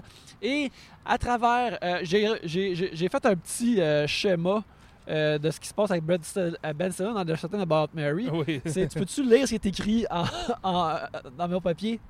Bonnes intentions, douleur et, cali- et calamité, humiliation. Ouais, c'est toutes des, des- toutes des flèches que c'est ça qui arrive tout le long. euh, et dans une scène maintenant célèbre, euh, Ben Stiller euh, va aux toilettes à un moment donné alors que euh, Mary répare sa robe et il ne fait que regarder deux oiseaux qui se rapprochent et il est touché par la romance de l'affaire. Il voit l'autre bord de la fenêtre Mary en brassière et lorsque, durant le quiproquo, il se zippe euh, la fermeture éclair sur le pénis et les testicules euh, s'humiliant et euh, la police arrive, le- le- les, les pompiers arrivent, tout ça. Ouais, il part en ambulance. Il part en manque son prom. Il manque son prom et éventuellement Mary déménage et elle sort de sa vie. Quand, que le, quand on vient au, euh, au moment présent, son euh, psychiatre, qui est joué par Richard Jenkins, qui ne l'écoutait même pas, était en train de manger pendant qu'il parlait. C- cette joke-là est vraiment hacky, là. Mais Richard Jenkins, qu'est-ce qu'il fait? Il prend vraiment longtemps, il s'essuie la bouche, c'est vraiment comme... Tu sais, c'est un supplice de le regarder, genre... Sais, comme elle a encore sa napkin dans son, dans Mhm. son collet, puis s'essuie la bouche lentement. L'affaire, c'est en plus, il a l'air d'avoir mangé quelque chose de vraiment bon durant, durant son. Ah, je, suis comme, ah, Richard Jenkins joue ça comme s'il avait mangé le meilleur sandwich de sa vie. Puis c'est drôle parce que, en tout cas, tu sais, Ben Stiller, il raconte, il raconte clairement qu'il y a eu une attaque d'anxiété quand il a pensé Ouais. à Mary. Et puis là, il veut. euh, il est comme un peu obsédé par l'idée de la revoir, qu'est-ce qui est arrivé. Que, euh, il en parle euh, à son ami qui est joué par Chris Elliott. Et Chris Elliott lui dit comme Ah, ben, tu sais, moi, je connais un gars à ma compagnie d'assurance qui est comme un, un- un enquêteur pour la compagnie. Mhm. Fait que tu pourrais l'engager pour retrouver Mary. Mhm. Là, au début, il trouve ça creepy, mais finalement, il se dit comme peut-être que, peut-être que je devrais faire ça, peut-être pour retrouver, voir si j'ai vraiment manqué ma chance pour l'amour. tu sais. Mhm. Ça fait 13 ans que je pense à elle. Euh, D'ailleurs, dans ce film-là, c'est euh, marqué comme ça fait 13 ans que je pense à elle, toute ma vie a entièrement changé. Mais moi, à 41 ans, je suis juste comme ah, j'ai. J'ai des amis que je considérais encore relativement nouveaux que ça fait 13 ans que je connais ou même plus. Fait que euh, c'est comme 13 ans, c'était plus pareil pour moi. Mais bref, Ouais, ben, tu sais, moi, ça m'arrive des fois de dire, tu sais, l'autre fois, puis là, ça fait genre 9 ans. Que c'est comme, ouais. Fait que, ah, on n'est pas si loin de, de- de Ted finalement. Et euh, ce qui arrive, c'est que euh, il engage un- le détective qui est absolument véreux, joué par euh, Matt Dillon. Matt Dillon, en- vraiment en mode euh, Everything but the kitchen sink, là, tu sais, avec des chemises hawaïennes, puis euh, comme vraiment une, une merde. là. Je me souviens, tout le monde est un peu une merde dans ce film-là, là. Ouais. mais lui, c'est vraiment la pire Puis, merde. tu sais, Matt Dillon, il est tout de même comme un bel homme. là. Il porte une genre de moustache, une moustache de, de Sparks euh, pour essayer d'avoir l'air laid. Et plus tard dans le film, il s'affuble de, de dents géantes. ça, c'est drôle. C'est drôle Il y a en des grosses dents. Il a des petites grosses dents, puis en même temps, t'es comme, ben là, c'est sûr, il faut, faut, faut, faut comme qu'il soit moins beau, là. Ouais. Euh, pour retrouver Mary. Et il, euh, il retrouve Mary, et quand il la retrouve, euh, ben, c'est- est encore Cameron Diaz, elle a des beaux petits cheveux courts, elle Ben est non, en absolument en sexy. C'est que Matt Dillon tombe aussi en amour avec elle. oui, oui. Donc, lui, lui, il rapporte à Ben Stiller qu'elle n'est pas désirable, elle fume du crack, elle a 10 enfants, tout ça, pour le décourager. Mhm. Parce que là, Matt Dillon, lui, maintenant, utilise euh, tout ce qu'il apprend, dans le fond, pour essayer de séduire Cameron Diaz. Ouais, c'est ça. Il, Ouais. il, euh, il- à- continue à faire une filature de Mary. Elle prend plein de sujets, à- à- plein de détails à son sujet pour euh, avoir une, faire une genre de forme avancée de gaslighting, euh, level Mhm. 4, en faisant semblant d'être l'homme idéal qu'elle raconte. À- mais à travers tout ça, Ben Stiller, Ted, décide qu'il veut rencontrer Mary pareil. Fait qu'il décide de, partir en char et de partir avec son ami Chris Elliott. Puis il dit OK, on y va. On y va en Floride. On retrouve Mary. Euh, puis, tu sais, advienne que pourra. Fait qu'il va là-bas. Il découvre que Mary, il la découvre, puis là, elle, elle- elle- elle est merveilleuse. Et comme on la voit à travers le film aussi, que, tu sais, est réellement parfaite. Ouais. Puis tu comprends un peu tout le monde de tomber en amour avec. Puis là, lui, il est là. Fait que là, il, essaye comme de naviguer le fait que euh, Matt, Da- Matt Dillon soit là. Euh, et là, il y a- on, on découvre d'autres figures dans la vie de Mary qui sont aussi des, ma- des, des, des- des- des ordures qui essayent de s'immiscer Ouais, ouais. dans sa vie. Puis ça devient une genre de grosse farce euh, qui culmine euh, vers le fait que toutes ces personnes-là vont se rencontrer puis, puis dire comme choisis un entre nous autres, Mary, Ouais. blablabla. Et le, le film se termine dans ce sens-là, sans tout, tout, tout te décrire. Euh, J'ai vraiment été surpris par le film parce que, tu sais, je me rappelle genre de l'avoir vu en DVD dans le temps. Il, Mhm. venait juste de sortir. Puis, puis même si tu n'avais pas vu There's Something About Mary, tu savais tu savais toutes les affaires gross out dégueulasses de There's Something About Mary. Puis moi, ça me. J'étais comme. Je pensais que c'était juste ça. Mhm. Et euh, c'est beaucoup de ce que je me souvenais de ce film-là. Et euh, j'ai été surpris par euh, à quel point l'intrigue est comme anti-comédie romantique. Mhm. À quel point Ben Stiller est pas tant dedans que ça parce que tu penses quand tu penses au film, Ouais. ah oui oui c'est lui le lead mais là il est, il est comme troisième lead Ouais. il est pas dedans tant que ça parce que si c'était juste lui le film durerait 45 minutes Ouais. et mais la plus grosse surprise c'est à quel point c'était très dark ouais.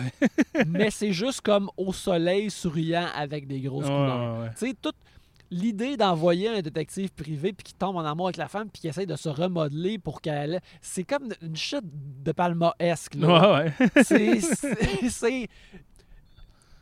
Quelqu'un d'autre filme There's Something About Mary, là, puis ça devient vraiment inquiétant. Ouais, ouais.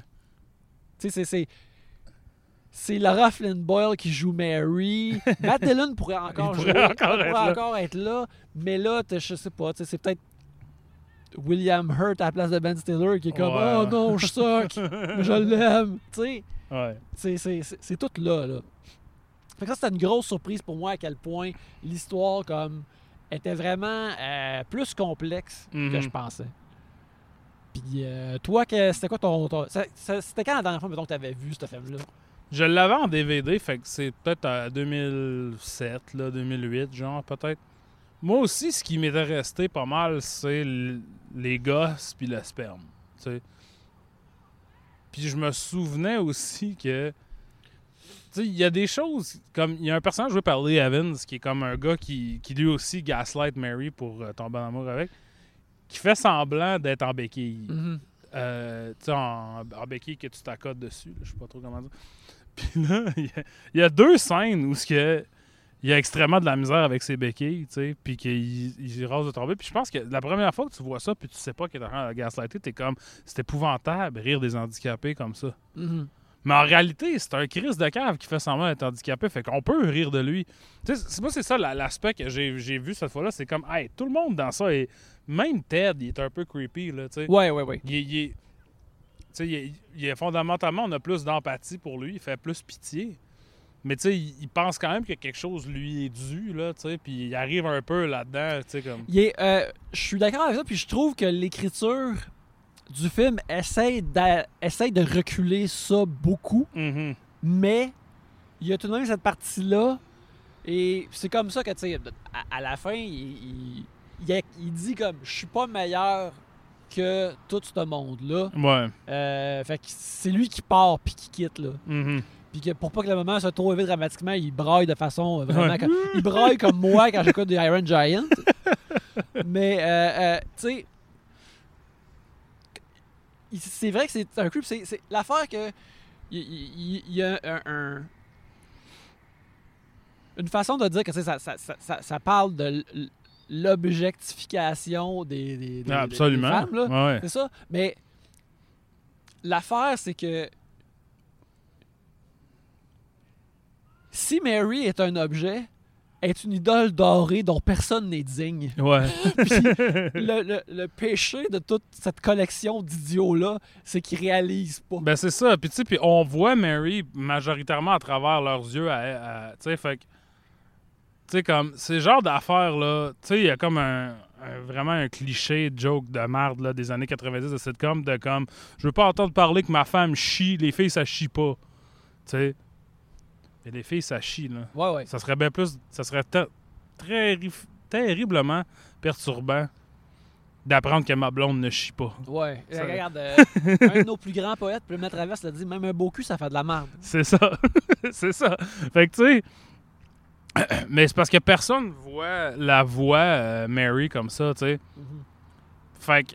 Fait qu'on on est, on est pas, tu sais, même si des fois on la voit dans des scènes où ce qu'elle est seule ou avec, euh, avec Magda, là, qui est comme sa voisine, là. reste que, tu sais, la perspective du film est effectivement de Palmaesque. Tu sais, on la, on la voit souvent, on l'entrevoit à travers la fenêtre.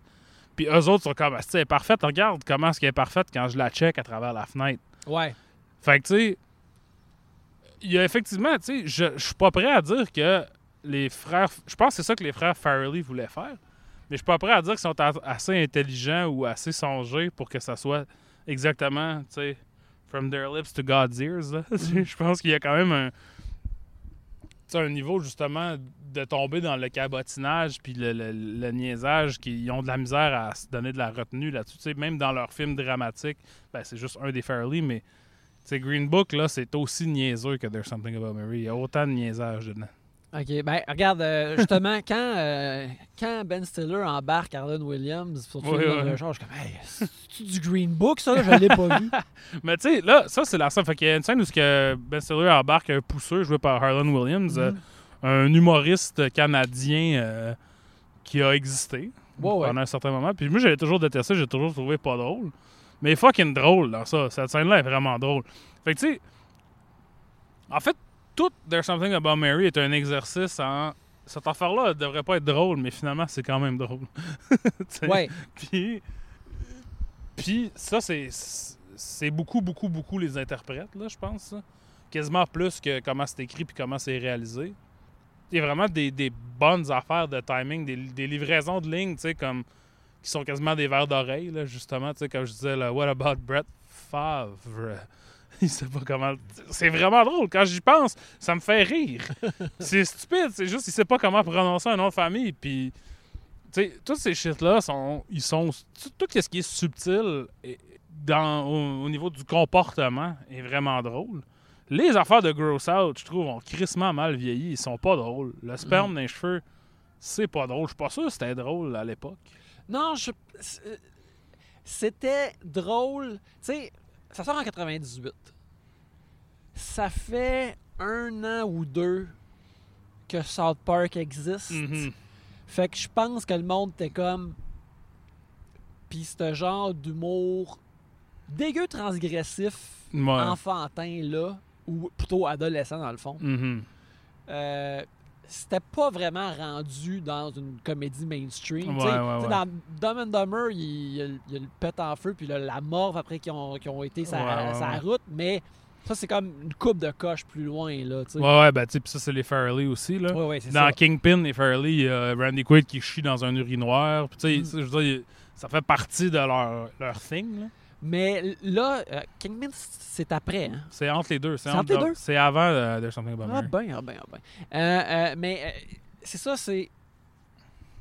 Peut-être que là, le- à, à cause, mettons, on dirait, on dirait que je fais trop le lien avec South Park, mais comme le, le- le monde était primé pour avoir plus de cet humour-là. Ouais, ouais, ouais. Puis je pense que c'est pour ça que ça allait euh, Ben, exploser à l'époque. moi, là. ayant, mettons, 12 ans à cette époque-là, c'est sûr que c'est ça qui me parlait, le sperme, les affaires que je n'étais pas supposé voir, les... Pas que le sperme en général me parlait quand j'avais 12 ans, là, euh, je- j'extrapole, mais tu sais, comme l'idée justement de cet interdit ou de ce cette chose qui ce non pas qu'on on n'aurait pas parlé. Mhm. Encore là, tantôt on parlait des affaires qu'au cinéma, ça, tu sais, Night Move, ça se permettait au cinéma, mais pas à la TV. Mais c'était ça aussi. Dans Friends, il n'y avait pas de jizz, là. Non, non, non, non. Fait que c'était ça un peu le, le, le, le, le pont. Mais tu sais, toutes ces affaires-là, puis aussi, tu sais, comme le- le- les, les couilles, là, le close-up des couilles, toutes ces affaires-là. C'est pas tant drôle, c'est pas tant choquant, tu sais, c'est très comme... Ben, c'est. Oui, euh, je suis d'accord, mais euh, je suis tout de même surpris, encore là, parce que dans mon souvenir du film, c'est que ces affaires-là sont grosses puis fréquentes. Tandis Mhm. que quand tu écoutes le film, c'est euh, une shot extrêmement rapide. Puis Ouais, ouais. t'as ça, puis euh, t'as- les couilles. euh, à un moment donné, t'as les seins de la voisine de Mary qui, Mhm. sont, euh, euh, qui sont en robeur. T'as t'as le sperme plus tard. C'est- vraiment à chaque 15 minutes, dans le fond, que t'as un Ouais. truc comme ça. Ben, t'as Chris Elliott qui est plein de, de verrues, ou je sais de, pas trop ouais, de Chris. boutons éventuellement. De ouais. boutons, son œil qui est tout gonflé de boutons pleins de pu. Mhm. Merveilleux, ça. tu sais, c'est. En tout cas, puis. Aussi, justement, tu parles de la scène d'Harlan Williams, puis. Il y a tout de même, tu ressens comme un. un- une improvisation, le fun entre les acteurs Mhm. qui gardent ça tout de même vrai. là. Ben, c'est aussi parce que, tu sais, je pense que ce genre d'affaires-là existait pas mal moins avant. Fait que, tu sais, c'était comme. Parce que, tu sais, la semaine passée, j'ai dit There's Something About Mary, c'est au niveau de l'influence, un des cinq, les films, cinq comédies les plus influentes. Je pense que c'est vraiment ça. Parce que, mais tu sais, ce que le monde a tiré de leçon de ça, c'est de la merde. C'est genre, OK, on va faire des films avec des petits nerds qui se crossent. Des petits nerds avec des filles, des vraiment belles filles, on va les faire montrer sur leur sein, puis le petit nerd va tomber dans la merde, puis tu sais. Ben, tu, tu- parles d'American Pie. Ben, comme, American A- Pie, American. Pie n'existe pas sans There's Ouais, ouais, mais pas rien que ça, tu sais, toutes ces affaires-là, c'est saut, là, tu sais, avec Chris Klein, ou tout, tu sais. Jamais personne. don- Eurotrip. Ouais, Eurotrip. Jamais personne donne de l'argent à Tom Green pour faire Freddy Got Fingered s'il n'y a pas There's Something About Mary, tu sais. Mhm. Fait que toutes ces affaires-là, viennent de There's Something About Mary, puis comme d'habitude, quand quelque chose pogne, les mondes, le monde a tiré les mauvaises conclusions. Parce que justement, une chose qui est vraiment intéressante de There's Something About Mary, je l'avais vu souvent, je savais c'était quoi les twists, mais c'est tellement, c'est quand même assez bien construit que sais, les, les twists sont bien cachés. Fait que, tu sais, comme. spoiler alert pour There's Something About Mary, tu sais. On entend parler tout le film de Woogie, qui était le chum au secondaire de, de Mary. Puis c'est Chris Elliott, qui est l'ami de Ben Stiller, tu sais. Mhm. Puis là, tu te dis, ben ouais, mais elle le saurait, tu sais. Lui, il- éventuellement, lui, il dit pas à Ben Stiller qu'il la connaît, tu sais, à Mhm. cause qu'il il est encore en amour avec. Mais tu sais, la scène où ce que il, il la rencontre par coïncidence au parc, mais c'est pas une coïncidence. On voit pas Chris Elliott, il est caché, il, Ouais. il se cache. Puis quand tu le regardes, tu te dis pas, je sais pas pourquoi Chris Elliott se cache, sûrement pour être smart pour son ami, mais non, c'est parce qu'il peut pas. Mais Plus tard à l'hôtel aussi, quand il, voit Mary, mais il reste discret, t'es comme Ah, ok, ben il fait ça parce qu'il Ouais, aider ouais. son ami, tu sais. Ouais, c'est ça. Mais sauf que, puis tu sais, l'ayant vu, probablement, ça va être la cinquième fois que je le voyais. J'étais comme, ah ouais, tu sais, il y a une raison pour ça. C'est, assez finement tissé pour un film qu'on se rappelle de ça parce que c'était du sperme puis des couilles puis ces affaires-là, tu sais. Mhm. Euh, Puis là, l'autre, l'autre affaire qu'il faudrait mentionner aussi, c'est Jonathan Richman, qui est euh, le cœur grec du film, qui Oui. chante des chansons. Puis moi, la dernière fois que je l'ai vu, je n'étais pas fan de Jonathan Richman, mais maintenant, je suis très fan de Jonathan Richman. Fait que j'étais content de le regarder pour ça. Euh, je- trouve que d'ailleurs, lui qui fait euh, l'intro, puis qui, qui, qui, justement, qui, qui, qui introduit des segments, je, trouve, je trouvais que c'est une façon vraiment euh, étrange, euh, spéciale, même charmante, comme Mhm. de présenter cette histoire-là. Ouais, ouais. Puis tu sais, puis c'est comme. C'est moins présent. Tu sais, il est le cœur grec, mais c'est ça. D'habitude, il introduit puis il finit. Tu sais, il utilise ça un peu en, en pont entre les segments. Là. Puis tu sais, l'affaire avec Jonathan que à la maison, si vous ne savez pas c'est qui Jonathan Richman, c'est un chanteur musicien qui est connu. Il vient de Boston. C'est très important dans la, my- la mythologie de. Mais qui avait un band qui s'appelait The Modern Lovers en 1971. Ils ont enregistré un album en 1971 qui c'était c'est considéré, mettons, proto-punk. Puis c'est pas sorti avant 1975. Fait que par le temps que c'est sorti, déjà beaucoup plus de bandes ressemblaient à ça. Mais lui, c'était un petit weird kid euh, obsédé par Velvet Underground, tu sais, obsédé par le rock'n'roll, mais qui prenait pas de drogue, qui buvait pas, qui était très, tu sais, on pourrait dire chrétien, tu sais, dans ce qu'on sans la religion, mais tu sais, comme le- le- notre euh, notre image de, tu sais, mettons, un moniteur de camp chrétien, là, genre. Puis euh, là, éventuellement, genre, c'est ça, il- sa carrière fonctionnait pas. Il est allé faire un- une résidence comme à Aruba, je pense. Bermuda, Bermuda. Puis là, il était comme, tu sais, le problème, c'est pas, c'est le volume. faut que la musique, elle soit pas forte. faut que la musique, elle soit douce, puis qu'elle soit le fun, parce que le monde, ils veulent pas du rock and roll, tu sais. Ils veulent... Fait que lui, il écrit des tunes, c'est que c'est borderline enfantin. C'est souvent acoustique. Il y a, là, il y a un drummer, on le voit dans le, dans le film, le drummer Tommy, qui est son vrai drummer. Mais tu sais, il a comme construit un personnage un peu d'homme-enfant, sans nécessairement que ça soit, tu sais, comme Ah, tu sais, je je suis pas au même niveau que les autres. Tu sais, c'est comme Je choisis de voir la vie à travers les yeux d'un enfant. Mhm. Fait que ça, c'est intéressant pour ce film-là spécifiquement. Parce qu'effectivement, tout le monde, tous les deux dans ce film-là voient la vie à travers les yeux d'un enfant, un peu, tu sais. Ils refusent de voir ce qui est pas directement devant eux. Puis la présence de Jonathan Richmond, je trouve fit. J'aurais peut-être pas dit ça l'ayant pas vu. Je trouvais que ça avait pas rapport parce que, tu sais, justement, on associe tellement d'affaires euh, gross out, euh, sexuelles à ça. Puis ça, c'est le genre d'affaires que Jonathan Richmond, mettons, ne ferait pas. Mhm. Mais la base du film, qui est comme que des dudes, c'est bébé, c'est niaiseux, ça, c'est très Jonathan Richmond, tu sais. C'est ça. Ouais, c'est. Je je suis surpris à quel point que. il est- C'est ça, il y a- il y a toute cette justesse-là, la façon que c'est raconté, cette histoire-là. Euh, C'est.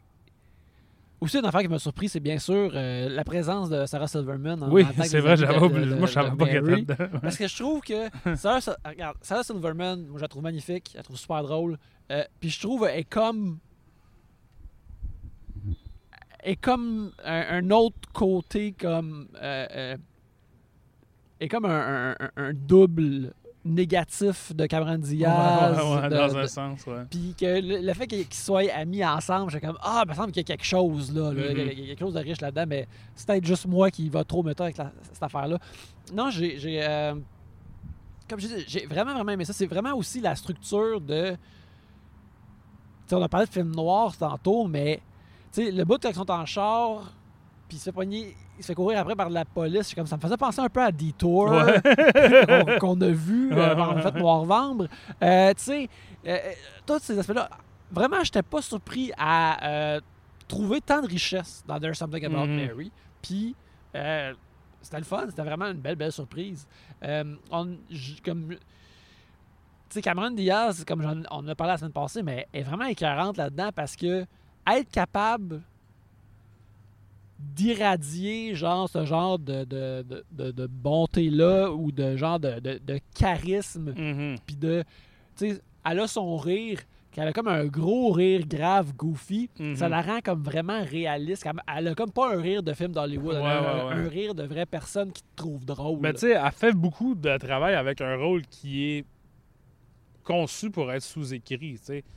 Il faut, faut qu'il y ait- il faut qu'on ait des facettes de Mary qu'on voit pas, sinon, tu sais, toute l'affaire ne fonctionne pas. Fait que là, il- elle, il faut qu'elle en amène, tu sais, elle amène des choses qui sont peut-être pas sur la page ou qui sont straight up, genre, ne devraient pas être sur la page, qui ont choisi de pas mettre dans le film. Mhm. Sais, je pense que ça, c'est quand même euh, un aspect sous-discuté, mettons, des performances comiques de femmes, genre, généralement. Parce que j'ai regardé un film, ça, là, je, je vais tergiverser un peu. J'ai regardé un film qui était sur Criterion, mais qui est maintenant expiré, il est plus là, mais avec Judy Holliday. Puis je connaissais pas Judy Holliday pantoute. Mhm. Judy Holliday, elle a gagné le score de la meilleure actrice en 1950 pour un film qui s'appelle Born Yesterday. Puis c'est controversé parce que cette année-là, il y avait aussi Gloria Swanson pour Sunset Boulevard. ok ouais Là, le monde dit comment ça peut être Judy Holliday qui a gagné ça quand Gloria Swanson aurait pu gagner. Puis c'est rendu ça la, réputation de ce film-là, essentiellement. tu sais. Puis il y a un remake en 93 avec euh, Melanie Griffith, Don Johnson, puis euh, John Goodman. Mais là, je regardais ce film-là, puis j'étais comme, tu sais, pour vrai, là, c'est une des meilleures performances comiques que j'ai jamais vues. Mais c'est pas, pas un personnage complexe, c'est une comédie romantique, genre. Fait que tu pourrais te dire, ben, c'est facile à faire, ça. C'est pas, c'est pas la même chose que jouer dans Green Book. Green Book, un mauvais Chris de mauvais exemple. En tout cas, pas la même affaire que jouer dans The Danish Girl ou tu sais, whatever. Mais c'est peut-être plus compliqué. Ce que Judy Holliday fait dans ce film-là, puis ce que Cameron Diaz fait dans There's Something About Mary, c'est bien plus dur que même, tu sais, prendre 60 livres puis, euh, tu sais, jouer euh, whatever, là, tu sais. ouais ouais ouais, Tu sais, ouais. comme... Parce que ça demande quelque chose qui est pratiquement pas là. Ça, dépa- ça te demande de faire du travail invisible. Ouais, c'est, comme. euh, c'est comme si dans un script écrirait et Ma- Mary se retourne et euh, lance un sourire qui fait que tous les spectateurs dans tous les cinémas vont tomber en amour avec elle. Ouais, c'est ça. Comme c'est. Mary est C'est un gamble, en esti, là. C'est beaucoup demandé d'un film qui est pas tourné, là. Mhm. Mais c'est essentiellement, c'est, eh, je veux dire, elle, elle- ben, elle est écrite comme tu vois qu'elle s'occupe de, de- de son frère et des amis comme Mhm. ça. Elle a l'air d'une personne super gentille. Mais encore là, pour que tout ça mm, lève, tu sais, ça prend euh, une présence vraiment particulière. Puis le fait qu'elle elle est capable genre de, de, de canaliser un genre de, de bienveillance, mais aussi d'être comme charmante, euh, sexy, mais aussi que tu euh, vois clairement qu'elle a sa vie ficelée ensemble, mettons sa vie professionnelle ficelée ensemble de façon sérieuse. Ça, c'est des qualités que j'ai rencontrées, mettons, dans des, des personnes que j'ai connues dans ma vie. Tu sais, comme une personne qui est vraiment belle, qui est vraiment euh, euh, euh, sérieux ou sérieuse dans son travail, puis qui a leur affaire ensemble. Il y a tout de même un genre de charisme confiant Mhm. que quand tu rencontres cette personne-là, t'es comme Wow! Ça, c'est quelque chose. Puis exprimer ça, justement, Ouais. pas tant écrit dans un film, Ouais, c'est ouais, vraiment quelque chose. Puis tu sais, l'au- l'autre affaire, c'est qu'avec cette personne-là, évidemment, ce que tu vois, c'est pas tout. Là. Tu sais, il- cette personne-là n'est- pas que ce que tu perçois. C'est un peu ça, à propos de ça, le film. Mhm. C'est que les gens... Mary est exactement ça, mais ça reste leur perception. tu sais. Ça reste... euh, Comme justement, tu as toute la scène où ce que Matt Dillon, il ment à propos d'être un architecte, puis tout ça, puis là, il se ramasse, tu sais, il est pogné à- pour faire des mensonges, ça, qui est un setup comique quand même normal, mais tu sais, ça reste que là, il est dans, lui, il est dans l'apparence, dans les parures, puis dans qu'est-ce qu'il dit. Mhm. Puis ça, c'est assez. Mais c'est pas assez. Il faut que tu sois une vraie personne. Tu peux pas juste dire des shit. Écoute, soyons tous des meilleures personnes. Cessons de mentir à notre propre sujet. C'est ça. Présentons-nous sous nos vrais jours. C'est la seule façon que les Marys de nos vies pourront nous aimer et que nous pourrons les aimer en retour, sincèrement. Et voilà. Puis là-dessus, je pense qu'on devrait terminer. Je pense que oui. La semaine prochaine, Yannick, Oui, là, on a fait beaucoup de films que tout le monde sait c'est quoi. des comédies. Des Beaucoup comédies récemment. plus récentes. On va un petit peu euh, changer ça. Oui, On va aller à un film que peut-être moins de gens ont vu, oui. que j'aime beaucoup, qui est Rumblefish de Francis Ford Coppola de 1983. Qui met en vedette Matt Dillon. Matt Dillon, Mickey Rourke, Diane Lane, Nicolas Cage, Dennis Hopper, Tom Waits, C'est un gros line-up. Sofia Coppola d'ailleurs Mhm. est dedans aussi. Tu sais, gros line-up. Euh, c'est un film que pas tout le monde aime. Fait que ça, c'est- un film qui divise les gens. Mhm. Fait que ça, c'est un peu pour ça que je l'ai choisi, parce que là, on est sur, dans le consensus énormément dans nos affaires, tu sais. Euh, c'est un film extrêmement stylisé et extrêmement euh, spécifique à son époque. Et donc, euh, on, va, on va aller là-dedans un peu, là, les films stylisés et euh, spécifiques à leur époque. là. Je dis ça, je dis rien. Je parlais d'un autre film tout à l'heure. Oui, oui. Ça, j'ai très hâte. Il y a Diane. Lane dans Rumblefish, en tout cas. hein, je dis ça, je dis rien. Tirez vos propres conclusions. Mhm. Faites vos recherches. C'est ça. Puis je regarde plein de films de Diane Lane. Je sais pas ce qui est arrivé. là. à cause de mes stats de Letterboxd, je sais quand même Diane Lane est souvent là. Fait que là, je me force à regarder. Je regarder Hardball avec Keanu Reeves puis Diane Lane, Ah. coach d'une équipe de baseball. Parce que je voudrais que Diane Lane dépasse Nicolas Cage. Sauf que c'est difficile parce que là, on va regarder Rumblefish puis Nicolas Cage est aussi dedans. Ah, crème, mec, c'est. La- C'est ça là, le problème avec les hosties de Letterboxd, c'est que genre là je dis bon là on va pas me forcer pour regarder rien de Letterboxd voir si ça peut se débattre. Willem Dafoe est dans tous les films que je regarde, il est tout le temps là, il arrive, salut. Je suis comme on calisse. Je savais même pas que t'étais là-dedans. Je regardais le card Ben counter oui. tantôt, il était là. Bon ben Chris, Willem Dafoe est là-dedans aussi. Fait que probablement que Willem Dafoe va gagner à la fin de l'année juste par omniprésence Mhm. de Willem Dafoe dans la vie des gens. Fait que c'est ça. Écoute, euh, Rumblefish, c'est ça la conclusion qu'il faut Oui. tirer de ça. Rumblefish la semaine prochaine. En attendant, Alex, les gens qui te cherchent, qui veulent en savoir plus sur toi, ils trouvent où? CultMontreal.com. Cette semaine, c'est le, Tor- le Toronto International Film Festival. euh, qui, donc, je ne vais pas me déplacer jusqu'à Toronto cette année parce que c'est un esti de Daria incompréhensible. Mais il va y avoir euh, des reviews des films de Toronto, ceux euh, auxquels j'ai accès. Aussi, Va- Vas-tu avoir accès à Dear Evan Hansen? Non, ni euh, puis Last Night in Soho non plus. Toutes ces grosses affaires-là, ils sont comme non. Il y a une affaire avec Steven Yeun puis euh, Amy Schumer que je savais pas c'était quoi, Mhm. mais ça, je ça, j'ai accès à ça. Mais euh, donc c'est ça. Puis euh, ah ouais, Twitter c'est Alex Rose avec deux petites barres à la fin. Why does it exist sur Instagram et Letterboxd? Pour ma part, c'est euh, Athénée Belzil sur Twitter, sur Instagram et sur Letterboxd.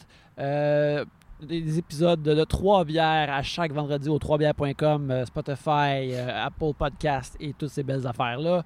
Euh, aussi, comme d'habitude, suivez Tribute Games, achetez leurs jeux, Turtles, Ninja Turtles en 2022. Euh, essayez de voir ce que j'ai aspiré de Police Story pour mettre dans, dans Shredder's Revenge